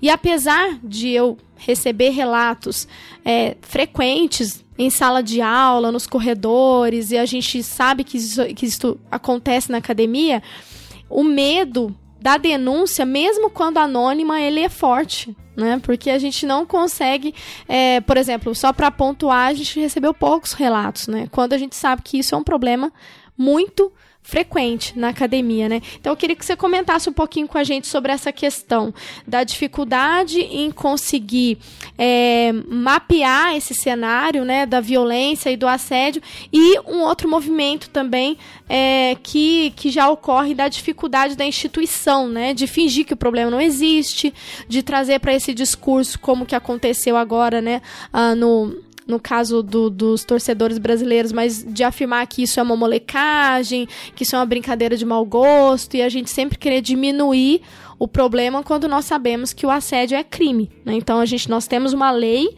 que vai configurar o que é assédio, o que é assédio sexual, e isso não é enfrentado, esse problema não é enfrentado. Então vamos começar com a dificuldade de tu te declarar vítima. Ah, uhum. isso é uma dificuldade. E ela tem dois níveis de dificuldade. A primeira dificuldade é tu reconhecer que tu fosse assediada. Não é trivial, tá? Não é trivial porque tu sempre acha que a culpa é tua. Ah, foi minha roupa, eu devo ter deixado aquela pessoa pensar alguma coisa. Ah, não fui eu. Então tem esse primeiro. E aí, com o tempo, tu começa a desacreditar na tua competência e tu te abandona, tá? Tu sai do ambiente acadêmico. Tá? E eu não consigo achar essa pessoa, porque ela saiu do ambiente acadêmico. Tem a outra pessoa que sofreu assédio e sobrevive, e o que ela quer fazer é se formar e ir embora. Ela não quer falar disso. Tá? Por quê? Porque isso dói. Ah, isso dói. Tem um terceiro tipo de pessoa que até fala, mas só se estiver muito protegida. No sentido de ter uma super proteção de anonimato. Tá? Mas achar essas pessoas que vão falar desprotegida. É difícil. Porque se ela falar sem ser protegida pelo anonimato, ela vai sofrer retaliação. É difícil achar essa pessoa. Tá? Por quê? Porque ela, ela fica escondida, ela não quer falar, isso dói. Tu dizer assim, eu fui vítima. Não é trivial uhum. de sentir vítima. Agora, mais difícil é tu falar dizendo, não, eu sofri, eu quero um processo, etc., porque tu vai ser penalizado tá? pelo sistema. Tá? O sistema não é, ele não é, vamos dizer assim, ele não é acessível a isso. Suponhamos que uma aluna sofra um assédio e vá para o que eu sempre sugiro que elas vá, que é a delegacia de polícia, porque se ela for para ouvidoria não vai acontecer nada. Sim. Então ela vai para a delegacia de polícia. Ela vai para a delegacia de polícia, no dia seguinte ela tem que continuar assistindo aula com aquele mesmo professor, naquele mesmo ambiente acadêmico, tudo de novo. Então, assim, nossa, tem repercussões. Né? E a academia é um clubinho. Tu ataca um membro do clubinho, tu atacou o clubinho inteiro. E a legislação não ajuda ela a fazer o processo. Deixa eu te dizer como é que funciona o processo. Vamos supor que ela teve coragem, abriu um processo administrativo na universidade, dizendo que o assédio pode ser entendido como falta de urbanidade. Tá? Ela vai ter que depor na frente do assediador. Entende isso? Num uhum. setor que, que vai começar a perguntar para ela que roupa ela estava usando quando foi assediada. Por quê? Porque é um setor que não está instrumentalizado para resolver esse, esse assunto. São técnicos administrativos sem nenhuma formação para lidar com um problema tão sensível como esse. Então, assim, a gente não tem instrumentos institucionais, a gente tem uma lei, se ela for para a delegacia de polícia, pelo menos ela tem a lei, mas a gente não consegue transitar muito bem entre a lei e as instituições que tinham que estar protegendo os estudantes. Sim. E a gente não dá treinamento para os docentes. Como é que tu vira um docente numa universidade? Ah, tu faz um mestrado, um doutorado, aí faz um concurso e aí entra para dar aula, né? Sem nenhum treinamento específico sobre regras. Às vezes as universidades têm algumas aulas sobre como é que a universidade funciona, mas ninguém te ensina como dar aula, não. Sim. Mas não existem essas regras, né? Essas regras. Existem, não existem as regras, entende? Também Até porque é algo que é, é, muito socialmente aceito, né? Eu lembro na minha trajetória de graduação e até agora na universidade em que eu, que eu leciono, eu tenho vários colegas que são casados com ex-alunas, né? Então, ou histórias que eu sei de professores que são casados e saem com alunas. Então, é algo muito socialmente aceito, né? Entre, entre os homens. É, faz parte da. E assim, ó. E aonde é que a gente, vamos dizer assim, aonde é que, vamos regular as relações humanas. Aonde é que a gente põe a linha entre pessoas se relacionarem, se casarem e, e assédio? Porque assédio não é namoro, gente. Assédio é uma relação de poder. Tá? Então ela, ela é muito clara na estrutura sobre relação de poder. Tá? Alguns países regulam, tentam evitar o problema, uh, regulando que professores não podem confraternizar socialmente com os estudantes enquanto estão dando a disciplina. Tá? Tem, tem lugares que tentam regular isso. Eu acho que a questão não é regular, é tu compreender o que é uma estrutura de poder e o que não é uma estrutura de poder.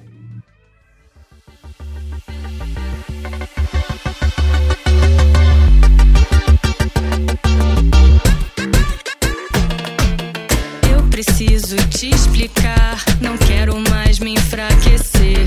Chega de te agradar, sem me importar com o meu querer.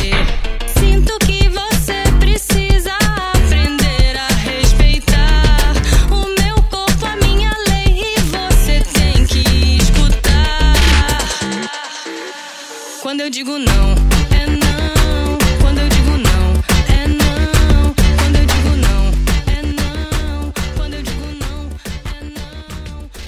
Eu li um artigo muito interessante de uma psicóloga que ela compara a relação professor-aluno à relação de um analista com seu paciente.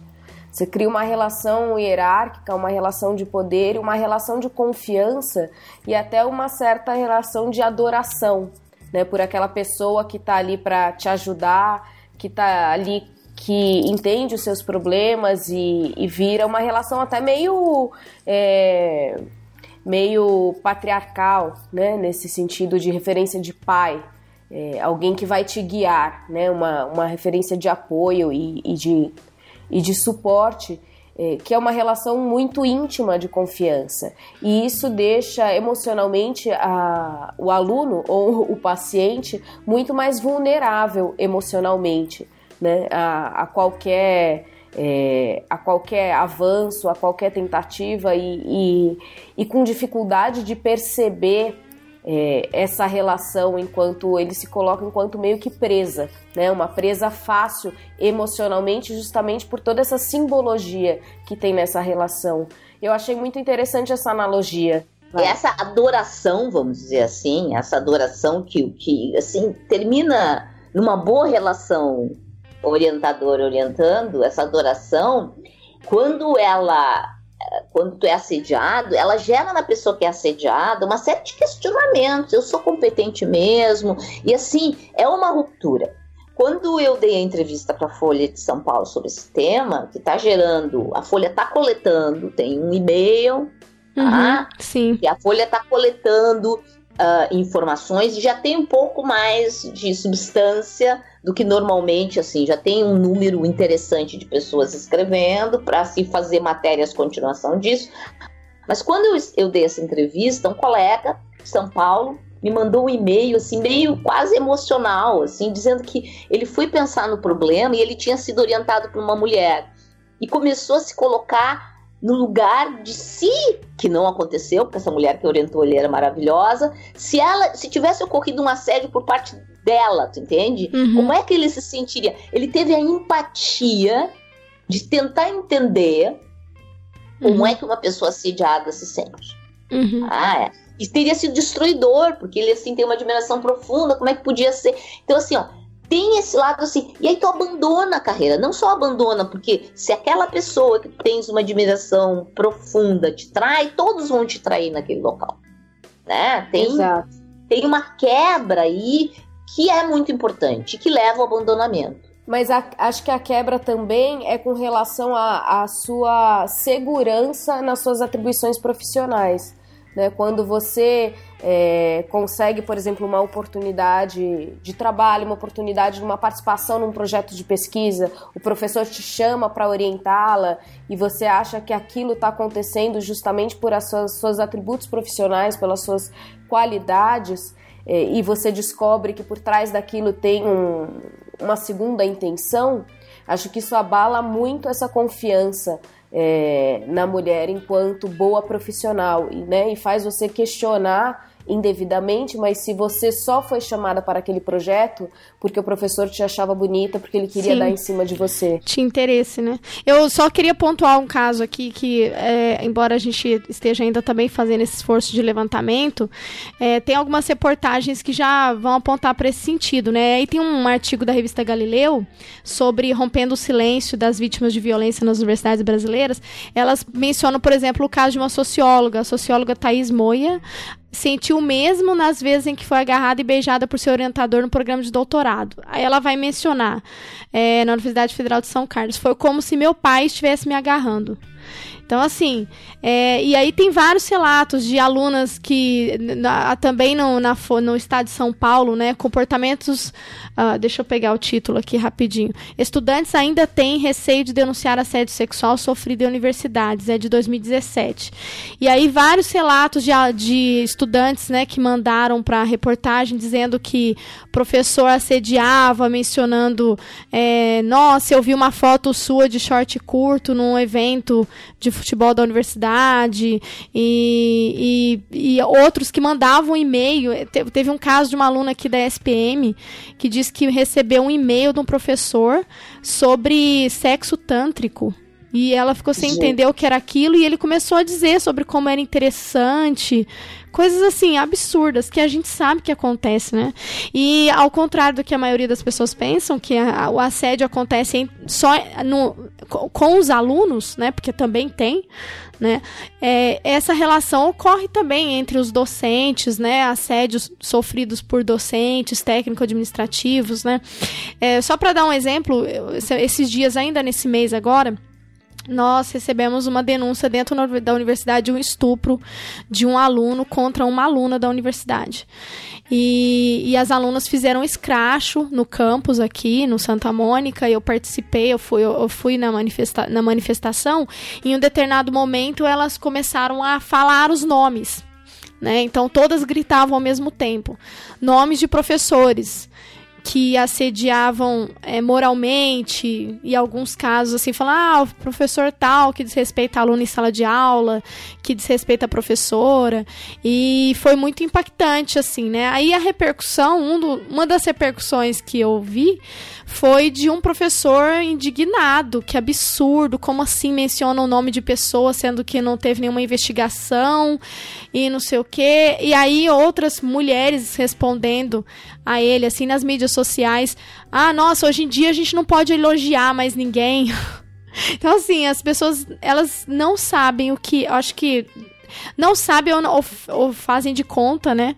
Que não sabem o que é assédio sexual, né? Eu queria fazer essa pergunta para você, Márcia, para você definir também é, sobre o que é assédio sexual, né? Tem uma lei que de, de 2001 que vai definir o que, que é, que tem também essa relação de buscar uma vantagem sexual, né? Isso. Ela tem. O assédio sexual tem que ter uma relação hierárquica.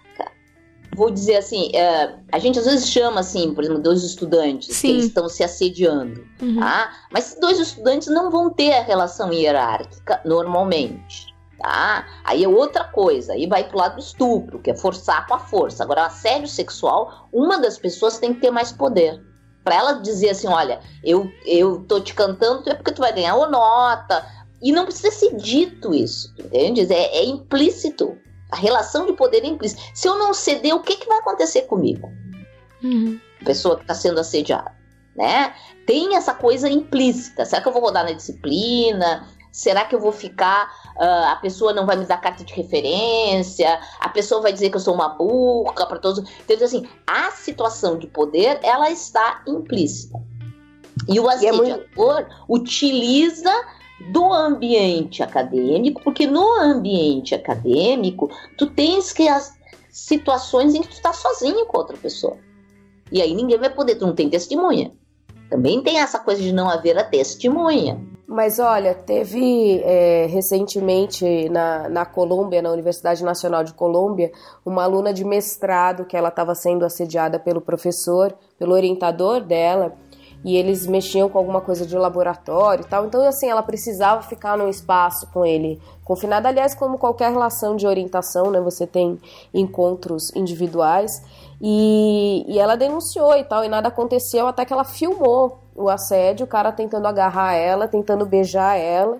Ela colocou isso online, acho que está até no YouTube, e, e, nada aconteceu. Aliás, a única manifestação da universidade foi um Twitter do reitor falando que ele condenava o que tinha acontecido. Então, mesmo quando você tem evidência clara, você ainda tem essa. Isso é abafado, né? É, até você chegar em casos extremos. Também agora no início do ano, na UDESC, Universidade do Estado de Santa Catarina, 10 alunas elas foram à polícia e denunciaram um professor por estupro e abuso, um professor de história.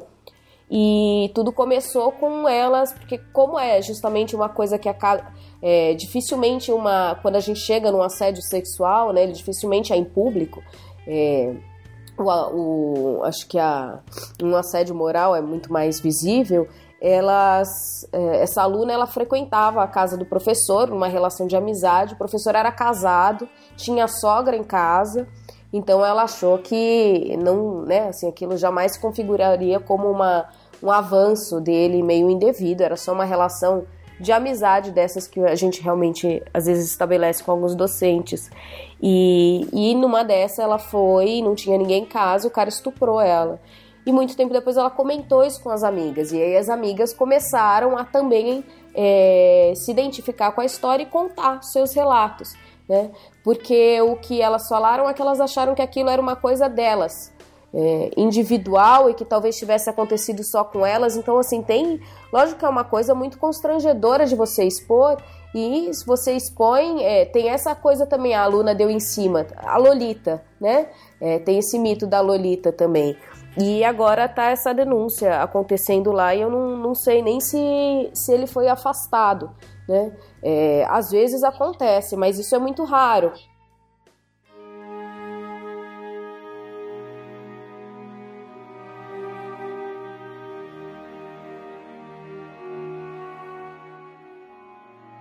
Que acarretou minha depressão foi o fato de eu ter sido abusada sexualmente por um funcionário do departamento. Eu demorei muito tempo para perceber que tinha sido abusada. Me culpava por tudo o que tinha acontecido até que resolvi pedir ajuda para colegas dos coletivos feministas. Foi então que eu descobri que esse funcionário já tinha abusado outras alunas, sendo que uma tentou fazer uma denúncia formal que foi abafada por um professor. Descobri depois que existiam abafamentos sistemáticos. Saber que ele agia impunemente, muitas vezes com a cobertura de professores, acabou comigo.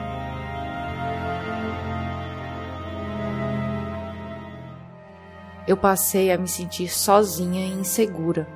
Eu não conseguia mais colocar minha opinião nas discussões em sala de aula. Comecei a gaguejar por fatores emocionais.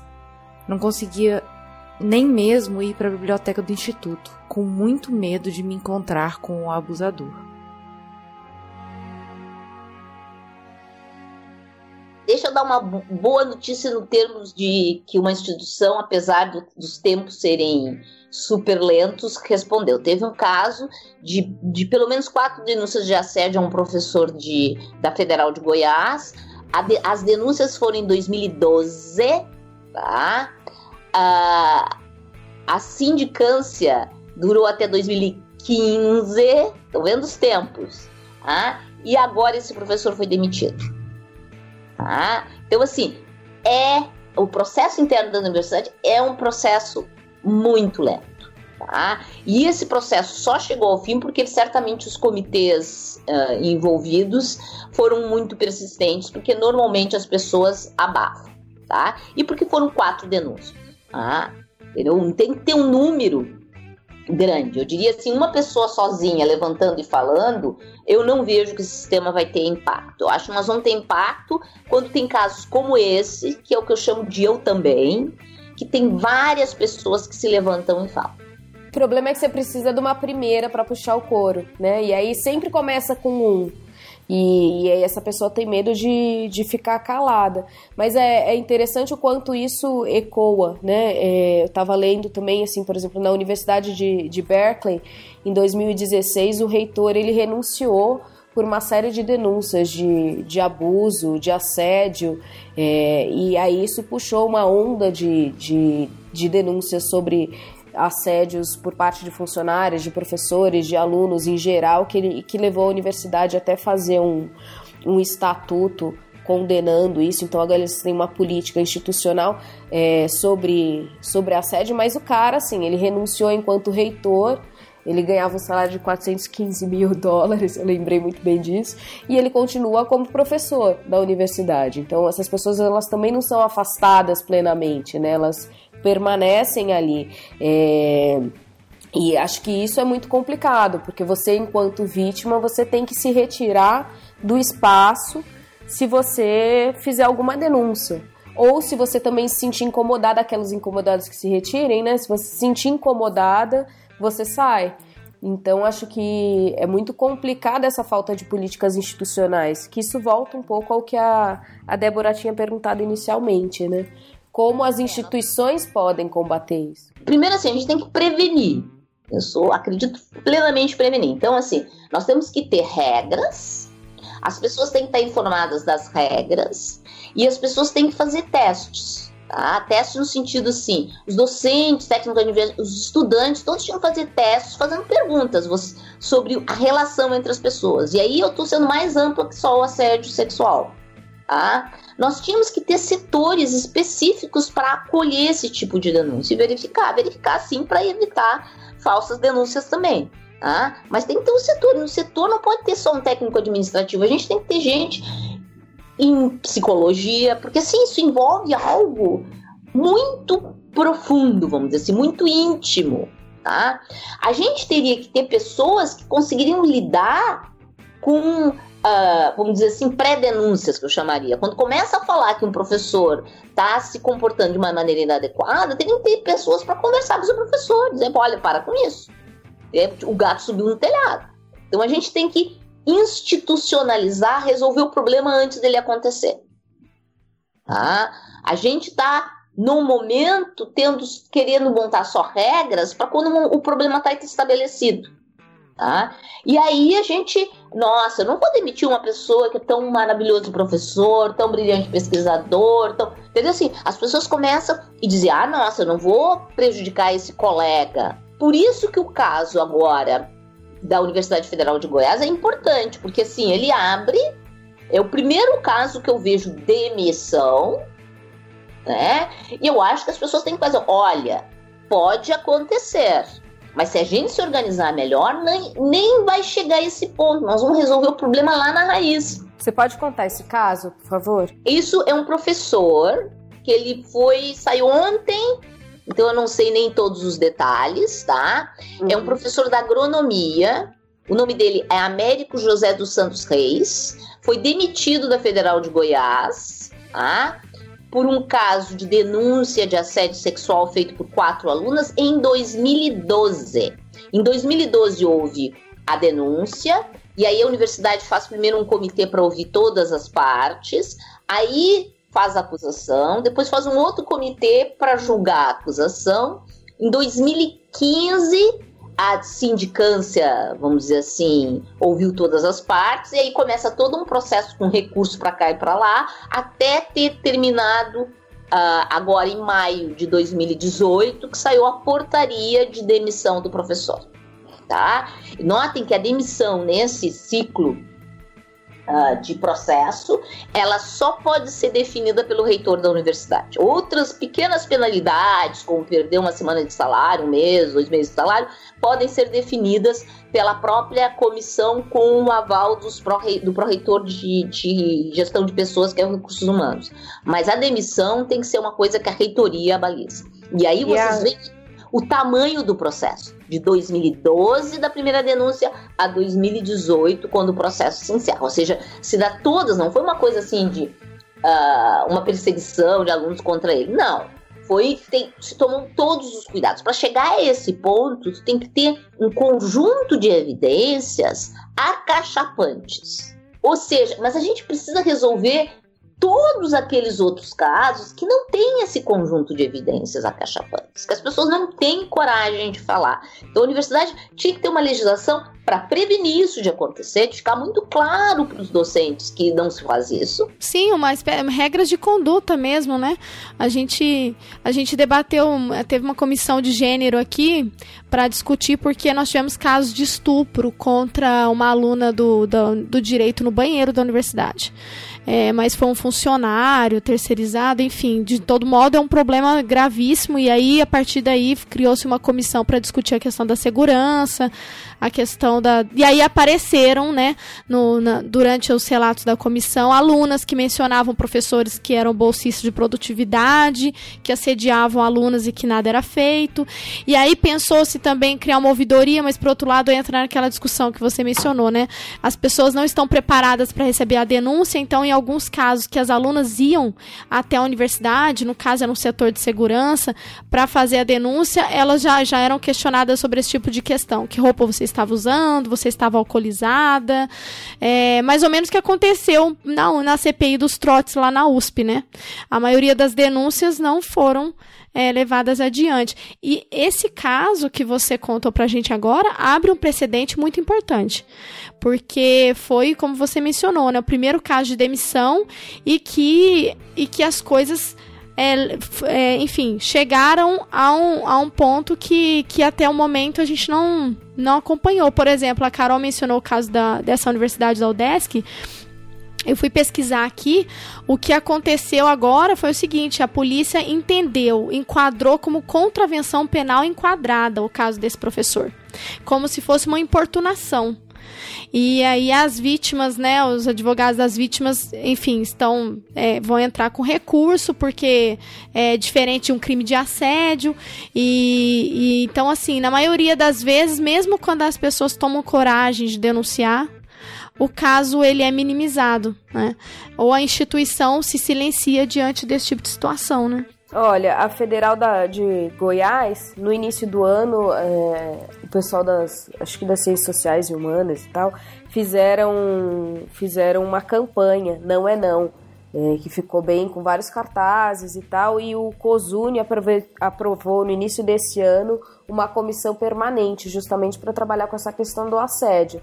Então, assim, acho que é, talvez tenha tido, né? Não tô lá e quem tiver de repente pode dar esse feedback pra gente, mas acho que isso tenha tido uma repercussão institucional interessante, né? De você institucionalizar políticas contra isso.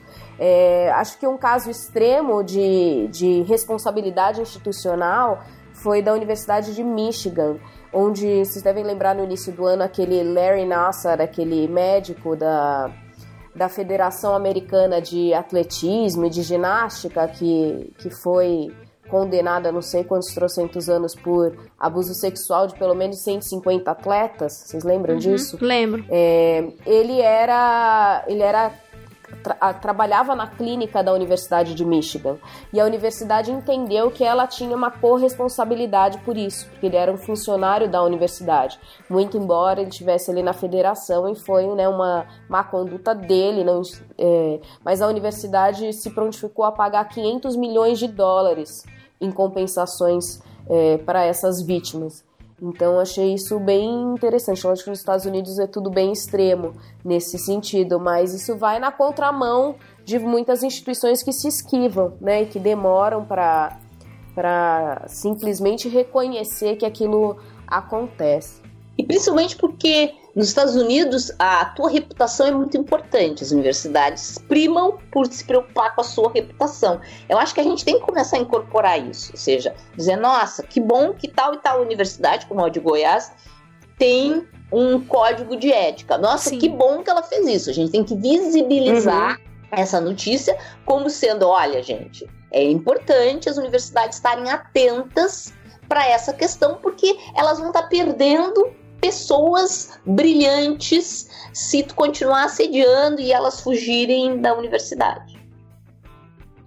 Vocês têm alguma coisa aí, Débora, nesse sentido? Ou... Então, eu até, é, enfim, eu, eu precisei entrar em licença maternidade antes de terminar o resultado final da comissão, mas foram encaminhadas recomendações à reitoria.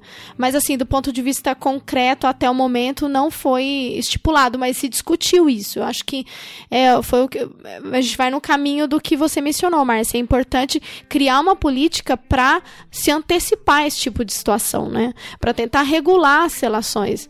É, e e eu, eu acho mesmo que existe é, uma dificuldade é, do, do próprio docente ali, quando a gente, como você colocou, né, o professor é jogado na sala de aula e eu acho que precisa ter diretrizes e normas ali, né, de ética sobre como como se ser docente, né, e quais são os limites que isso precisa ter, porque tem coisas que são óbvias, né, é óbvio que a gente já deveria partir do pressuposto que isso não pode acontecer.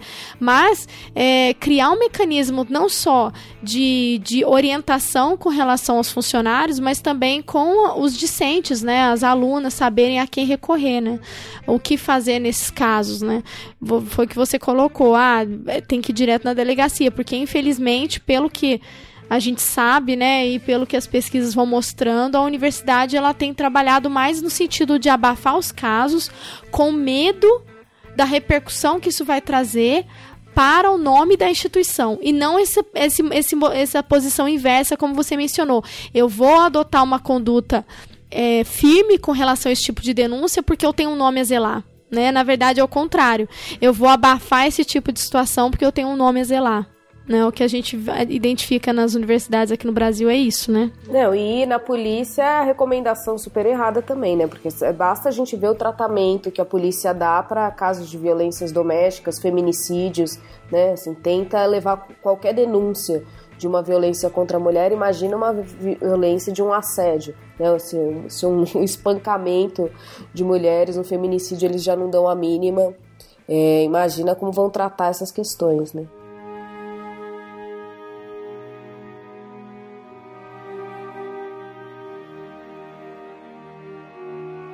Esse funcionário é o cara que faz favores e ajuda todos os professores.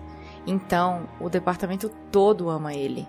É o bom moço esquerdista que todos amam e querem por perto. É óbvio que não iam acreditar no relato de meia dúzia de mulheres, né? Meia dúzia é modo de dizer, porque dariam mais de 20 casos facilmente. Existem relatos bastante pesados Descobri mais tarde que uma aluna abandonou o curso por causa dele e simplesmente não consegue mais pisar no instituto. A outra, que se hospedou de favor na república dele por um tempo, ficou traumatizada porque ela acordou com ele se masturbando deitado no colchão dela, no meio da noite.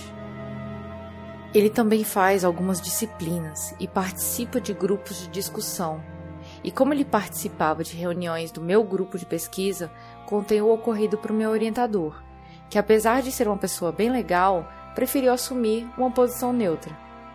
No fim das contas, deixei de ir nos grupos de estudo, só retornando quando descobri que ele não ia mais.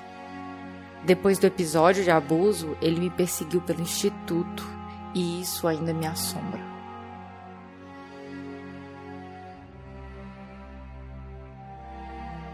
Deixa eu só trazer assim uma coisa que eu acho que é bastante importante para convencer as universidades é a gente tentar quantificar o problema. E nessa tentativa, a gente tem esse grupo aqui na URGS, que é o Meninas da Ciência, as minhas duas colaboradoras nesse grupo, que é a Carolina Brito e a Daniela Pavani, elas disseram, Márcia, vamos fazer uma pesquisa na URGS. Aí, como nós somos três físicas, a gente não entende nada de fazer questionário, a gente procurou o professor Henrique Nardi da, da psicologia e agora começo, nós vamos trabalhar durante o mês de julho no desenho do questionário e nós vamos estar passando o semestre que vem o questionário aqui na URGS. Tendo esse dado, que eu diria que é um grupo controle, porque é uma universidade, a gente pretende motivar as outras universidades a também se automedir do tamanho do problema. Porque só sabendo que é um problema grave, eu acho que eu consigo motivar uh, meus colegas a tomarem alguma atitude. E a gente tem que tomar atitude agora. Tá? Eu acho que não é uma questão menor.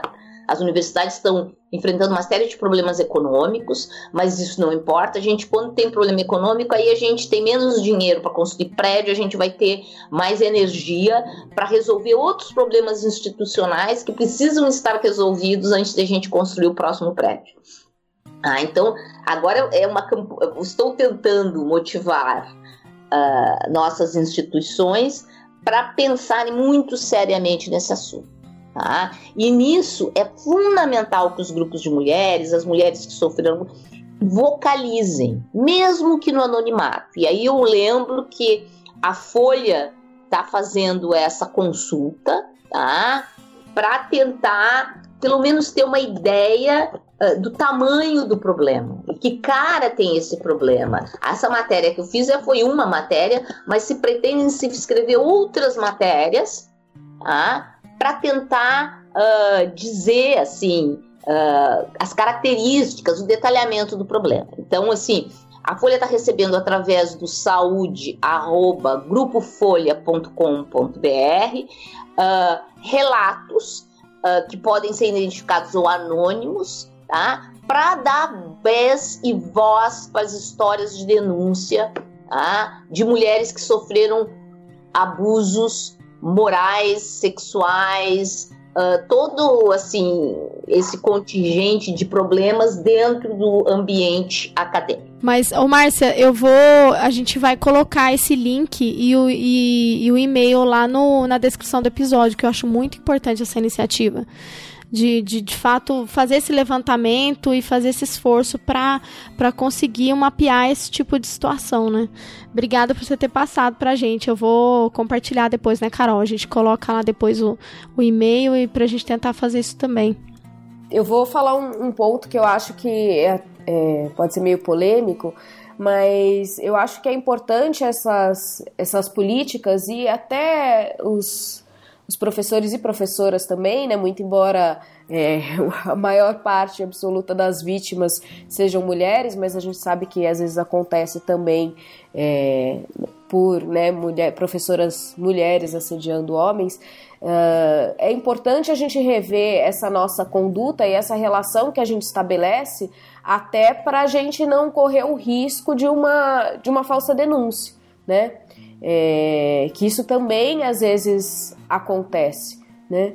Então, acho que a gente, muitos, quem estiver ouvindo vai pensar muito na que tem esse outro lado também, né? Acho que isso protege, não é só uma medida para proteger a, a aluno ou a possível vítima, mas também para proteger o docente. Né? Eu tenho um, um colega que ele tá na ele trabalha na universidade nos Estados Unidos e lá eles são super paranoicos até excessivamente com essa questão, mas ele falou que ele só orienta e só se reúne com alunos Se ele precisa realmente se reunir é, individualmente, ele deixa a porta aberta da sala dele.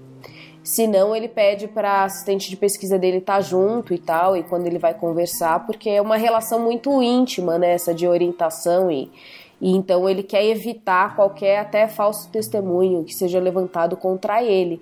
Então eu acho que a gente tem que pensar justamente nessas, nessas questões. A gente também caminha para uma sociedade lá, então é excessivamente, né? Tudo se processa a pessoa, mas eu acho que é importante é, a gente ter uma conduta mais profissional, né? E compreender que a universidade é um espaço profissional e que é importante a gente então separar um pouco as coisas. A gente tem que ter cuidado do que a gente fala, o que a gente age, a gente tem que pensar.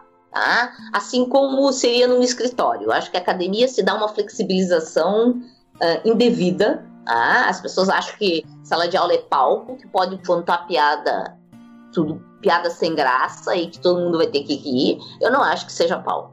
Tá? Eu acho que a gente tem que realmente cuidar as relações interpessoais, porque cada a pessoa, o que a gente acha que é ok pra gente não necessariamente é ok pro outro.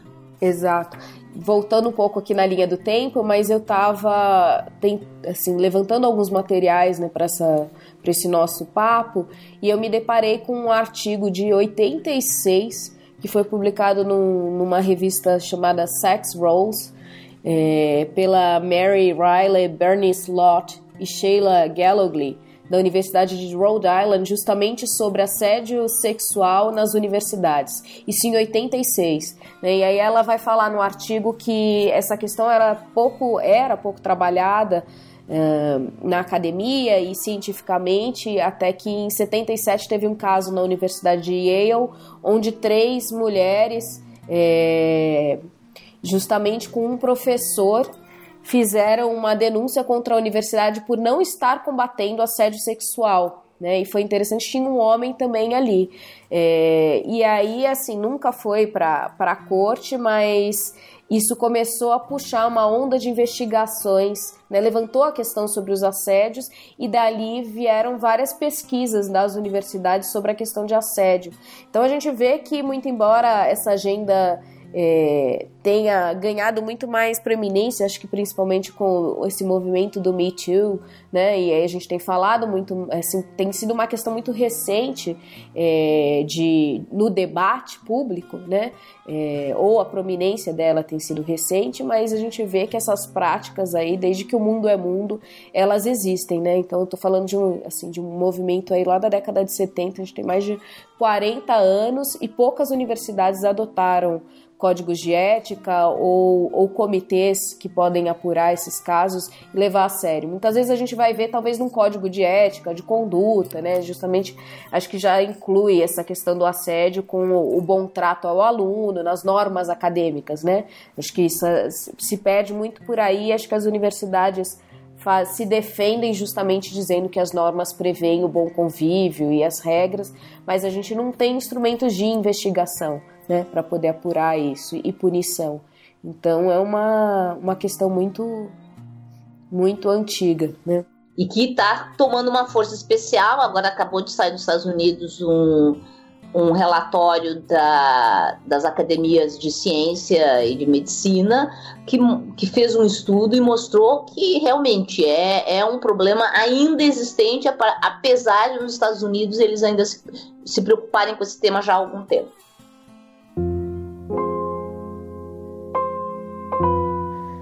Essa noite sonhei que esse abusador estava na plateia da minha defesa. E por mais que eu quisesse pedir para ele sair daí, eu não conseguia. Ficava sem voz, acabava chorando na frente da minha banca. Escrever minha dissertação é indissociável desse episódio. Sentar no computador é uma luta diária. Virou algo sem sentido tentar fazer parte de uma comunidade que não se importa o mínimo com a minha integridade física e mental. Tenho certeza que existem muitas meninas e mulheres se sentindo culpadas e sozinhas, desistindo de suas carreiras e sonhos por causa de abuso e assédio. Tenho várias colegas que foram estupradas em suas repúblicas, enquanto dormiam, outras assediadas por seus professores. Cobram denúncias formais, mas quando denunciamos, a culpa é nossa. Ou somos abafadas. No fim das contas, decidir denunciar é cometer suicídio acadêmico. Ficamos marcados perante os professores e isso nos prejudica muito no acesso a bolsas, até mesmo em processos seletivos. Ninguém quer falar sobre isso. É, o, Márcio, eu queria pra gente finalizar a nossa conversa, assim, não sei se você vai se sentir confortável para fazer isso, mas é, eu queria falar um pouquinho do seu, da sua experiência ao longo da carreira, enfim, você tem, a gente mencionou aqui, né, sobre é, os vários prêmios que você recebeu, mas você recebeu outros também, né? Então, é, você recebeu inclusive o prêmio Anísio Teixeira da CAPES, né? É, junto ao trabalho da pós, enfim. Então, você é uma pessoa que, que trilhou e chegou no, no lugar onde você está dentro da academia, né? E a gente sabe como isso é difícil, sobretudo quando quando nós falamos de mulheres pesquisadoras, né, sobre todas essas questões, porque a gente está envolvida nesse debate de assédio sexual, mas por trás disso a gente tem todo um machismo estrutural, a gente tem uma lógica sexista, né, e um sistema patriarcal que historicamente tenta manter as mulheres é, fora de, dos espaços de poder, né? E eu queria que, se você se sentir à vontade, enfim, não sei se você vai se sentir confortável, se você podia relatar um pouco da sua experiência, assim, se você em algum momento ao longo da carreira sofreu esse tipo de, de assédio, pelas pesquisas e pelos relatos que eu recebo, na maior parte dos casos são, são alunas ainda de, da, no momento da graduação, né? Então, é, a, tem, nós temos relatos também na, de, no, no momento do mestrado, mas é mais raro quando a gente, enfim, acende a carreira, né? Mas ainda assim isso acontece, né? É, eu já recebi, por exemplo, uma colega minha uma vez já mencionou que ela, ela não foi assediada, mas ela foi desqualificada, assim. Uma vez ela mencionou no grupo de colegas entre pares, assim, que ia prestar um concurso numa universidade X, e aí um dos professores falaram para ela: "Ah, você vai passar com certeza, porque você é solteira e eles vão achar ótimo, entendeu? Você ir para lá". Então, assim, coisas nesse sentido. Elas. Eu queria que você comentasse um pouquinho. O mais comum, eu chamaria, é o, o, assédio, que eu chamo de assédio moral, que é a tentativa de desqualificar a posição onde tu estás. Tá? Ele ocorre quando tu consegues algum entrar em algum comitê ou consegue alguma visibilidade e eles perguntam, ah, é porque tu é mulher que tu entrasse lá. Entende? Como se tu fosse eh, só tivesse a chance por ter essa visibilidade. Ah, para ti é muito mais fácil porque tu chamas mais atenção porque tu é mulher, então com isso tu consegue uma visibilidade adicional. Entende? A visibilidade do preconceito. Entende? Por, por isso tu ser diferente, tu ganhou mais visibilidade, tu chega lá. Me lembro que no físicos são muito agressivos, tá? É parte do nosso pacote. Tá? Eu sobrevivi nesse meio porque eu sou muito agressivo. E nota que eu sou eu sou mulher e venho da escola pública. Ou seja, eu nunca fui parte do clubinho.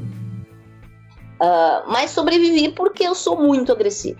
Num evento internacional, eu estava num debate bastante agressivo com um colega, em que a gente estava discutindo um tema e ficou claro que eu estava com a razão, ou seja, ele perdeu o debate. Sim. E ao final ele se virou para mim e disse assim: Ah, tu só ganhasse o debate porque o teu perfume me atrapalhou.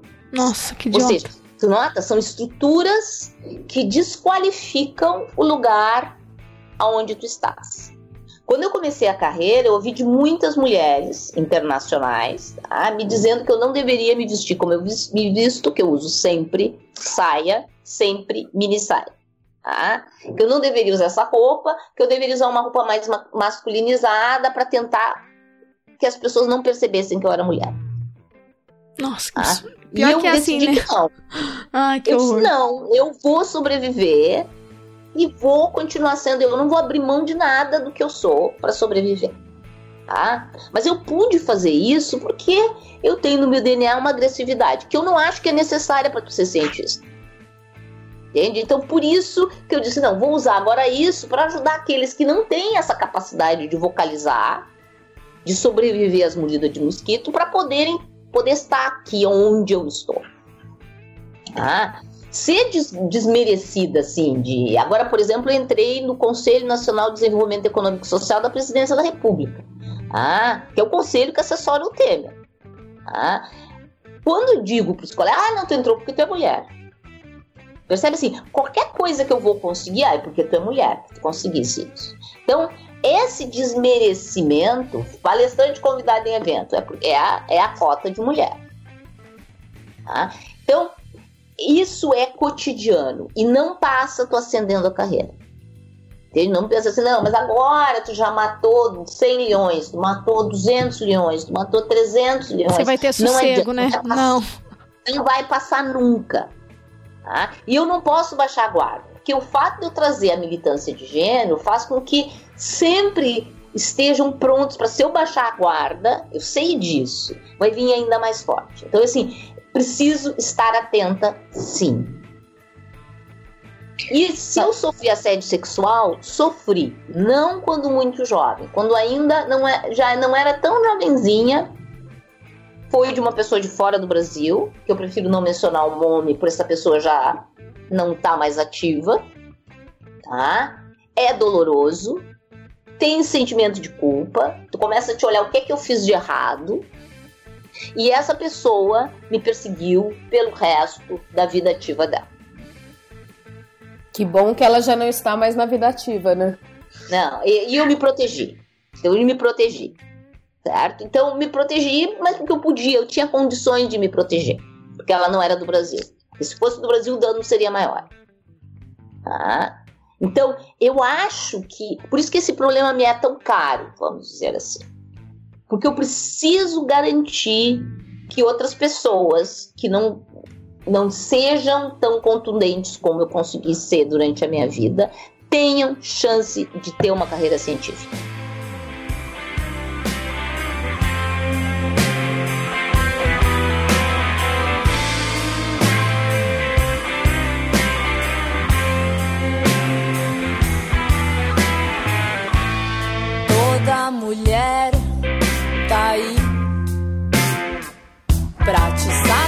Satisfazer.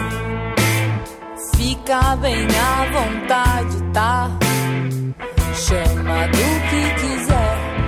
Olha com a sua cara mais nojenta, pode ir pegando sem pedir licença. No meio da rua, na porta da escola, dentro do metrô, dentro da sua própria casa fica a seu critério, tá? Incomoda. Aqui é você quem manda. Ninguém se incomoda. A Júlia não se importa de sentir pavor. A Mayra não notou que a infância entortou.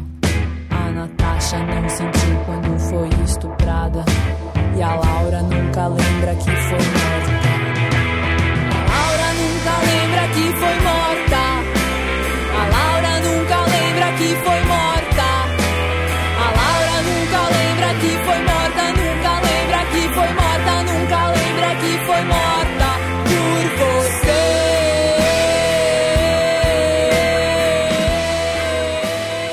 Sabe que você tocou em dois pontos que eu me identifico. É, o primeiro é essa questão da, da vestimenta. Depois que eu passei a ter mais consciência dessa questão de gênero na, na academia, eu faço questão de colocar as minhas roupas mais femininas quando eu vou para uma conferência, quando eu vou dar uma palestra.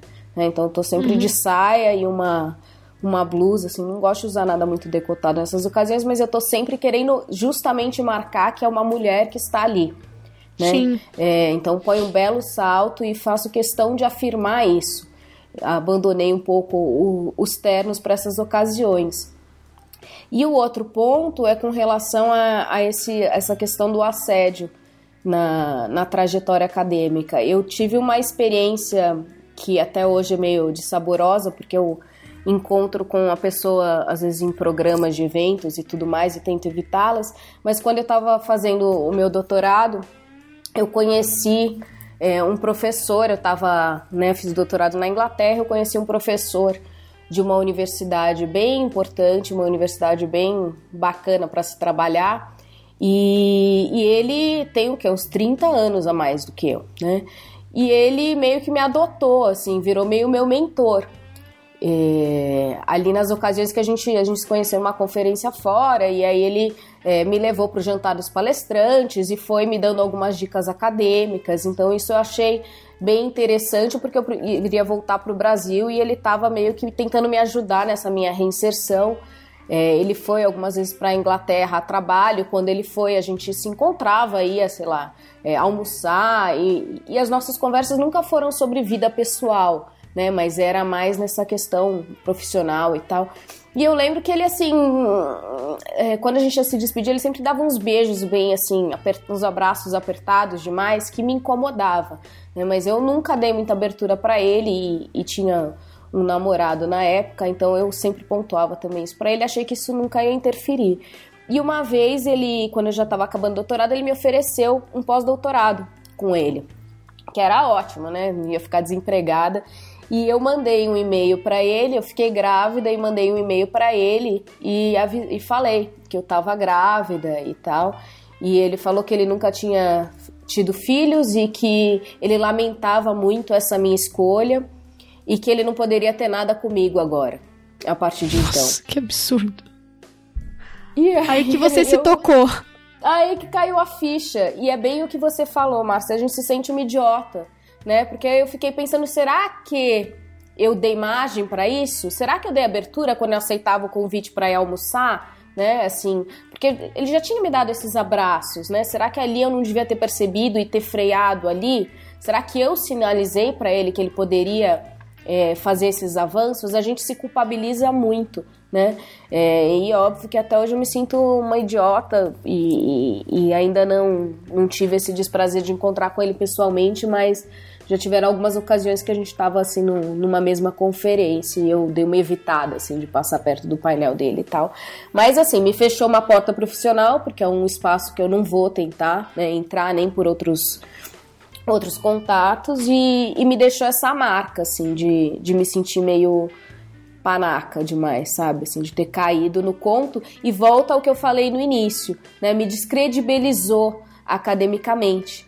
Me fez pensar que talvez toda aquela aproximação e essa oferta de um pós-doutorado não era porque eu era uma boa profissional, mas sim porque era uma tentativa de, de conquistar alguma coisa a mais, né? É isso, essa, essa desvalorização de ti, né? Sem falar na possibilidade de, em momentos que a palavra de uma pessoa importante tem algum peso, essa palavra ou não vai ser dada ou vai ser dada negativamente. Né? Então tem. É, gente, é terrível, né? Nossa. É, eu tô aqui pensando porque eu não sabia dessa história. É muito. Eu, assim, eu não vivenciei é, isso e Ainda bem, né? Acho que a situação fica mais complicada quando é com relação de orientação, né? Porque você já está numa situação é, de hierarquia muito marcada, né? E você fica com receio da pessoa acabar com a sua carreira depois, né? Te prejudicar. Mas eu me lembro, na, na minha graduação, eu, um, eu me lembro de um professor lá que ele chegou até. Ele não foi orientador, porque na verdade eu já. já não sei porquê, alguma coisa me dizia para ficar bem longe. Então eu só chegava com um papelzinho assim, assine tchau. Quando, porque eu era bolsista de, de ajuda estudantil e tal. E aí eu precisava de alguém para assinar os documentos, mas esse professor chegou a receber uma denúncia administrativa de assédio e até onde eu sei, não, não sei, para falar a verdade, eu não sei até onde foi essa história. Mas eu me lembro que quando eu estava terminando a graduação, uma denúncia foi oficializada no departamento. É, ele ficou afastado por um tempo, não sei se foi inocentado, eu, eu precisaria confirmar e ver o que, que aconteceu. Mas eu me lembro desse caso, assim, na época da minha graduação. Mas é muito complicado, né? E acho que o que a, a, acho que a marca mais forte que fica, para além da, da situação em si, é, é, essa sensação, né, de que você vale menos, né? De que é de que tudo, toda aquela aproximação foi por interesse e por e aí você vem por esse movimento que você me comentou aqui, Márcia, que a Carol também, que de tentar tirar, você tentar tirar o seu feminino na academia. Né? Eu fiz muito isso, inclusive, quando eu comecei a dar aula, eu dei aula, comecei a dar aula muito nova, eu estava no mestrado ainda, e eu já tenho uma cara assim de criança que já eu já cheguei a ser barrada na universidade. Porque o funcionário não achou que eu fosse professora, não queria me deixar entrar de jeito nenhum e pediu crachá e registro de matrícula, umas coisas assim. E eu me lembro que na época eu usava roupas seríssimas, assim. Terno e tentava, enfim, deixar a situação cada vez mais séria. E eu me lembro que, e mesmo assim, eu recebi, eu era muito assediada por alunos alunos me assediavam eu sempre cortava tal. E aí eu me lembro uma vez que eu comentei na minha família e o meu irmão falou: Ah, você devia colocar uma aliança no dedo, porque aí você vai ter respeito. E eu fiquei putíssima. Eu falei para ele: Imagina que eu não vou colocar uma aliança no dedo, porque eles têm que me respeitar e tal. E foi uma luta, assim. Foi uma experiência muito ruim. Mas foi assim, a gente vai engrossando nesse que eu duro. Você vai criando uma casca, né? Depois desse é. tipo de violência que você sofre. E o pior de tudo, mas eu me casei, não foi por causa disso que eu coloquei uma aliança, mas depois que eu me casei, de fato, a situação mudou assim drasticamente. Então, assim, é lamentável, né, esse tipo de situação. E aí, com o tempo, e a Carol também mencionou isso, por, por essa reflexão, essa, que isso traz, né? Eu com a maternidade, isso despertou muito para mim essa discussão sobre equidade de gênero, porque eu sofri muito ao ponto de colegas quando eu voltava da licença, ah, você conseguiu descansar bastante, né? Coisas assim, a todo momento me perguntando, e as suas crianças, com quem estão, né? Sendo que assim, eu ficava. Até hoje isso acontece, inclusive. E eu me lembro que hoje eu tenho. Hoje eu faço esse esforço. Assim, eu falo, eu vou vestir o que eu quiser, eu vou colocar a roupa que eu quero, e eu tenho orgulho de ser mulher, e eu coloco. Vou pra reunião de pró-reitoria, e eu vou com vestido, eu vou com roupa estampada, porque eu acho um absurdo, assim, né? Você ter que se masculinizar, você tem que adotar aquela postura de mulher macho para conseguir respeito, porque você tenta uma mimetização que isso nunca vai acontecer, né? Porque por mais que você tente passar essa imagem masculina, né, de, de poder, etc., você nunca vai ser um homem. Então você vai continuar sofrendo a opressão, né? E não vai mudar. Né? Então, assim, é, é, uma ilusão achar que você se masculinizar vai te dar algum tipo de proteção, porque você vai continuar sendo interrompida nas falas, você vai continuar sofrendo em reuniões de departamento, você vai continuar recebendo restrições, né? Aqui na. Eu acredito que essa é uma realidade da maioria das universidades, mas aqui, por exemplo, não, até hoje, nenhuma reitora. Né? Você vai na reitoria, é um ambiente assim, totalmente é, assim, limitador, porque as fotos, assim, no redor dos corredores, só professores, só homens, né? O conselho, o Condir, o Consul, as distâncias de poder são todos homens, né? As poucas mulheres que têm acabam adotando essa postura masculinizada. Você, você tocou numa uma questão que me lembrou uma história, assim, que eu fiquei horrorizada. Eu estava conversando com um professor da USP sobre essa questão de gênero e aí ele negando que isso existe na academia e tal, aquele discurso típico, né, de homem. E aí ele falou assim: é. é aí eu falei das mulheres ascenderem a postos mais altos e ele colocou assim: bom, na USP a gente já teve é, a diretora de não sei que, era uma mulher. E pergunta para as pessoas como foi a gestão dela. Foi horrorosa. Aí eu falei para ele assim, mas a gestão dela foi horrorosa porque ela era uma mulher ou foi horrorosa porque ela simplesmente não era uma boa gestora? Né? Você falaria que um homem fez uma má gestão porque era um homem? E aí ele parou e ele reconheceu o erro, assim, né? Então eu acho que é, é bem complicado. Mas acho que todas essas experiências elas é, devem servir para como munição e como energia para que a gente continue na luta e para que a gente tenha, eu acho que a gente tem a obrigação de garantir que ou de fazer a nossa parte para que isso aconteça menos, né? De dar a nossa contribuição, de empoderar as nossas alunas, de fazer com que elas abram os olhos para isso, de tentar conscientizar os nossos colegas e nós mesmas tentarmos quebrar com essa essa misoginia que nós enfrentamos, né? Porque a gente fala muito aqui, mas nós somos grandes vítimas disso. Acho que a gente tem esse esse dever, né? É, essa obrigação e acho que se, se nós nos unirmos, é o que a gente sempre fala e o que a Márcia comentou aqui também, nós somos 50%.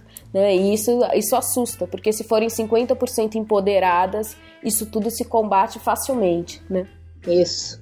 Eu acho que é um momento de união, assim, de união e de institucionalização dessas decisões, né? Assim, de tentar fazer com que as nossas instituições tenham dados, ou seja, separem, tentem entender onde é que estão as mulheres e que papel as mulheres estão exercendo, se olhem para ver onde que como elas podem se aprimorar para permitir que a gente tenha mais equidade nas relações e melhore as nossas relações humanas, tá? E com isso, a consequência é que nós vamos ter uma melhor produção de conhecimento, porque nós vamos ter 100% da população podendo estar engajada na produção de, de conhecimento. Então, eu acho que assim, esse é o momento da gente mexer nos dados, nas instituições, para com isso transformar a nossa ciência. É, Márcia, eu quero. A gente vai caminhando para o fim. Eu gostaria de ficar muito tempo, mas você já cedeu um tempo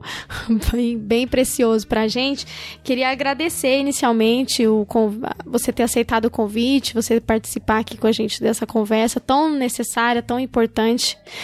E a gente tem uma tradição no, no podcast do Chutando a Escada é, de chutar a escada. Vou, vou explicar um pouquinho, né? O termo chutando a escada vem de, de um, de um livro do Chang, que é um, que é um economista, que ele vai mostrar que os países desenvolvidos eles alcançam determinados degraus do desenvolvimento, né? Alcançaram e eles chutaram a escada para os outros países em desenvolvimento não trilharem os mesmos caminhos, né? Então, quando a gente fala para chutar a escada, é para quem você quer que, que a pessoa, enfim, a pessoa, ou um tema, ou uma, enfim, um, um, debate que aconteça. Então a gente sempre chuta a escada para alguma questão e a gente convida um entrevistado para fazer o mesmo. Queria saber que, que para quem você chutaria a escada, ou para o que você chutaria a escada. Eu juro, eu nem estava lá. A culpa nem foi minha, foi dela. Essa maldita escada derrubou a minha amiga.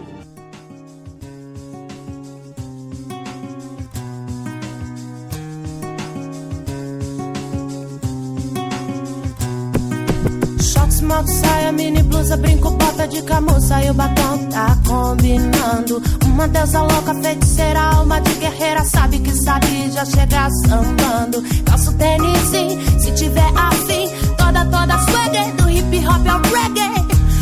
Faço pra buscar aprovação alheia. Se fosse pra te agradar, a coisa tava feia. Então mais atenção com a sua opinião. Quem entendeu, levanta a mão. Respeita as minas. Toda essa produção não se limita a você. Já passou da hora de aprender que o corpo é nosso, nossas regras, nosso direito de ser. Respeita as minas. Essa produção não se limita a você. Já passou da hora de aprender que o corpo é nosso, nossas regras, nosso direito de ser.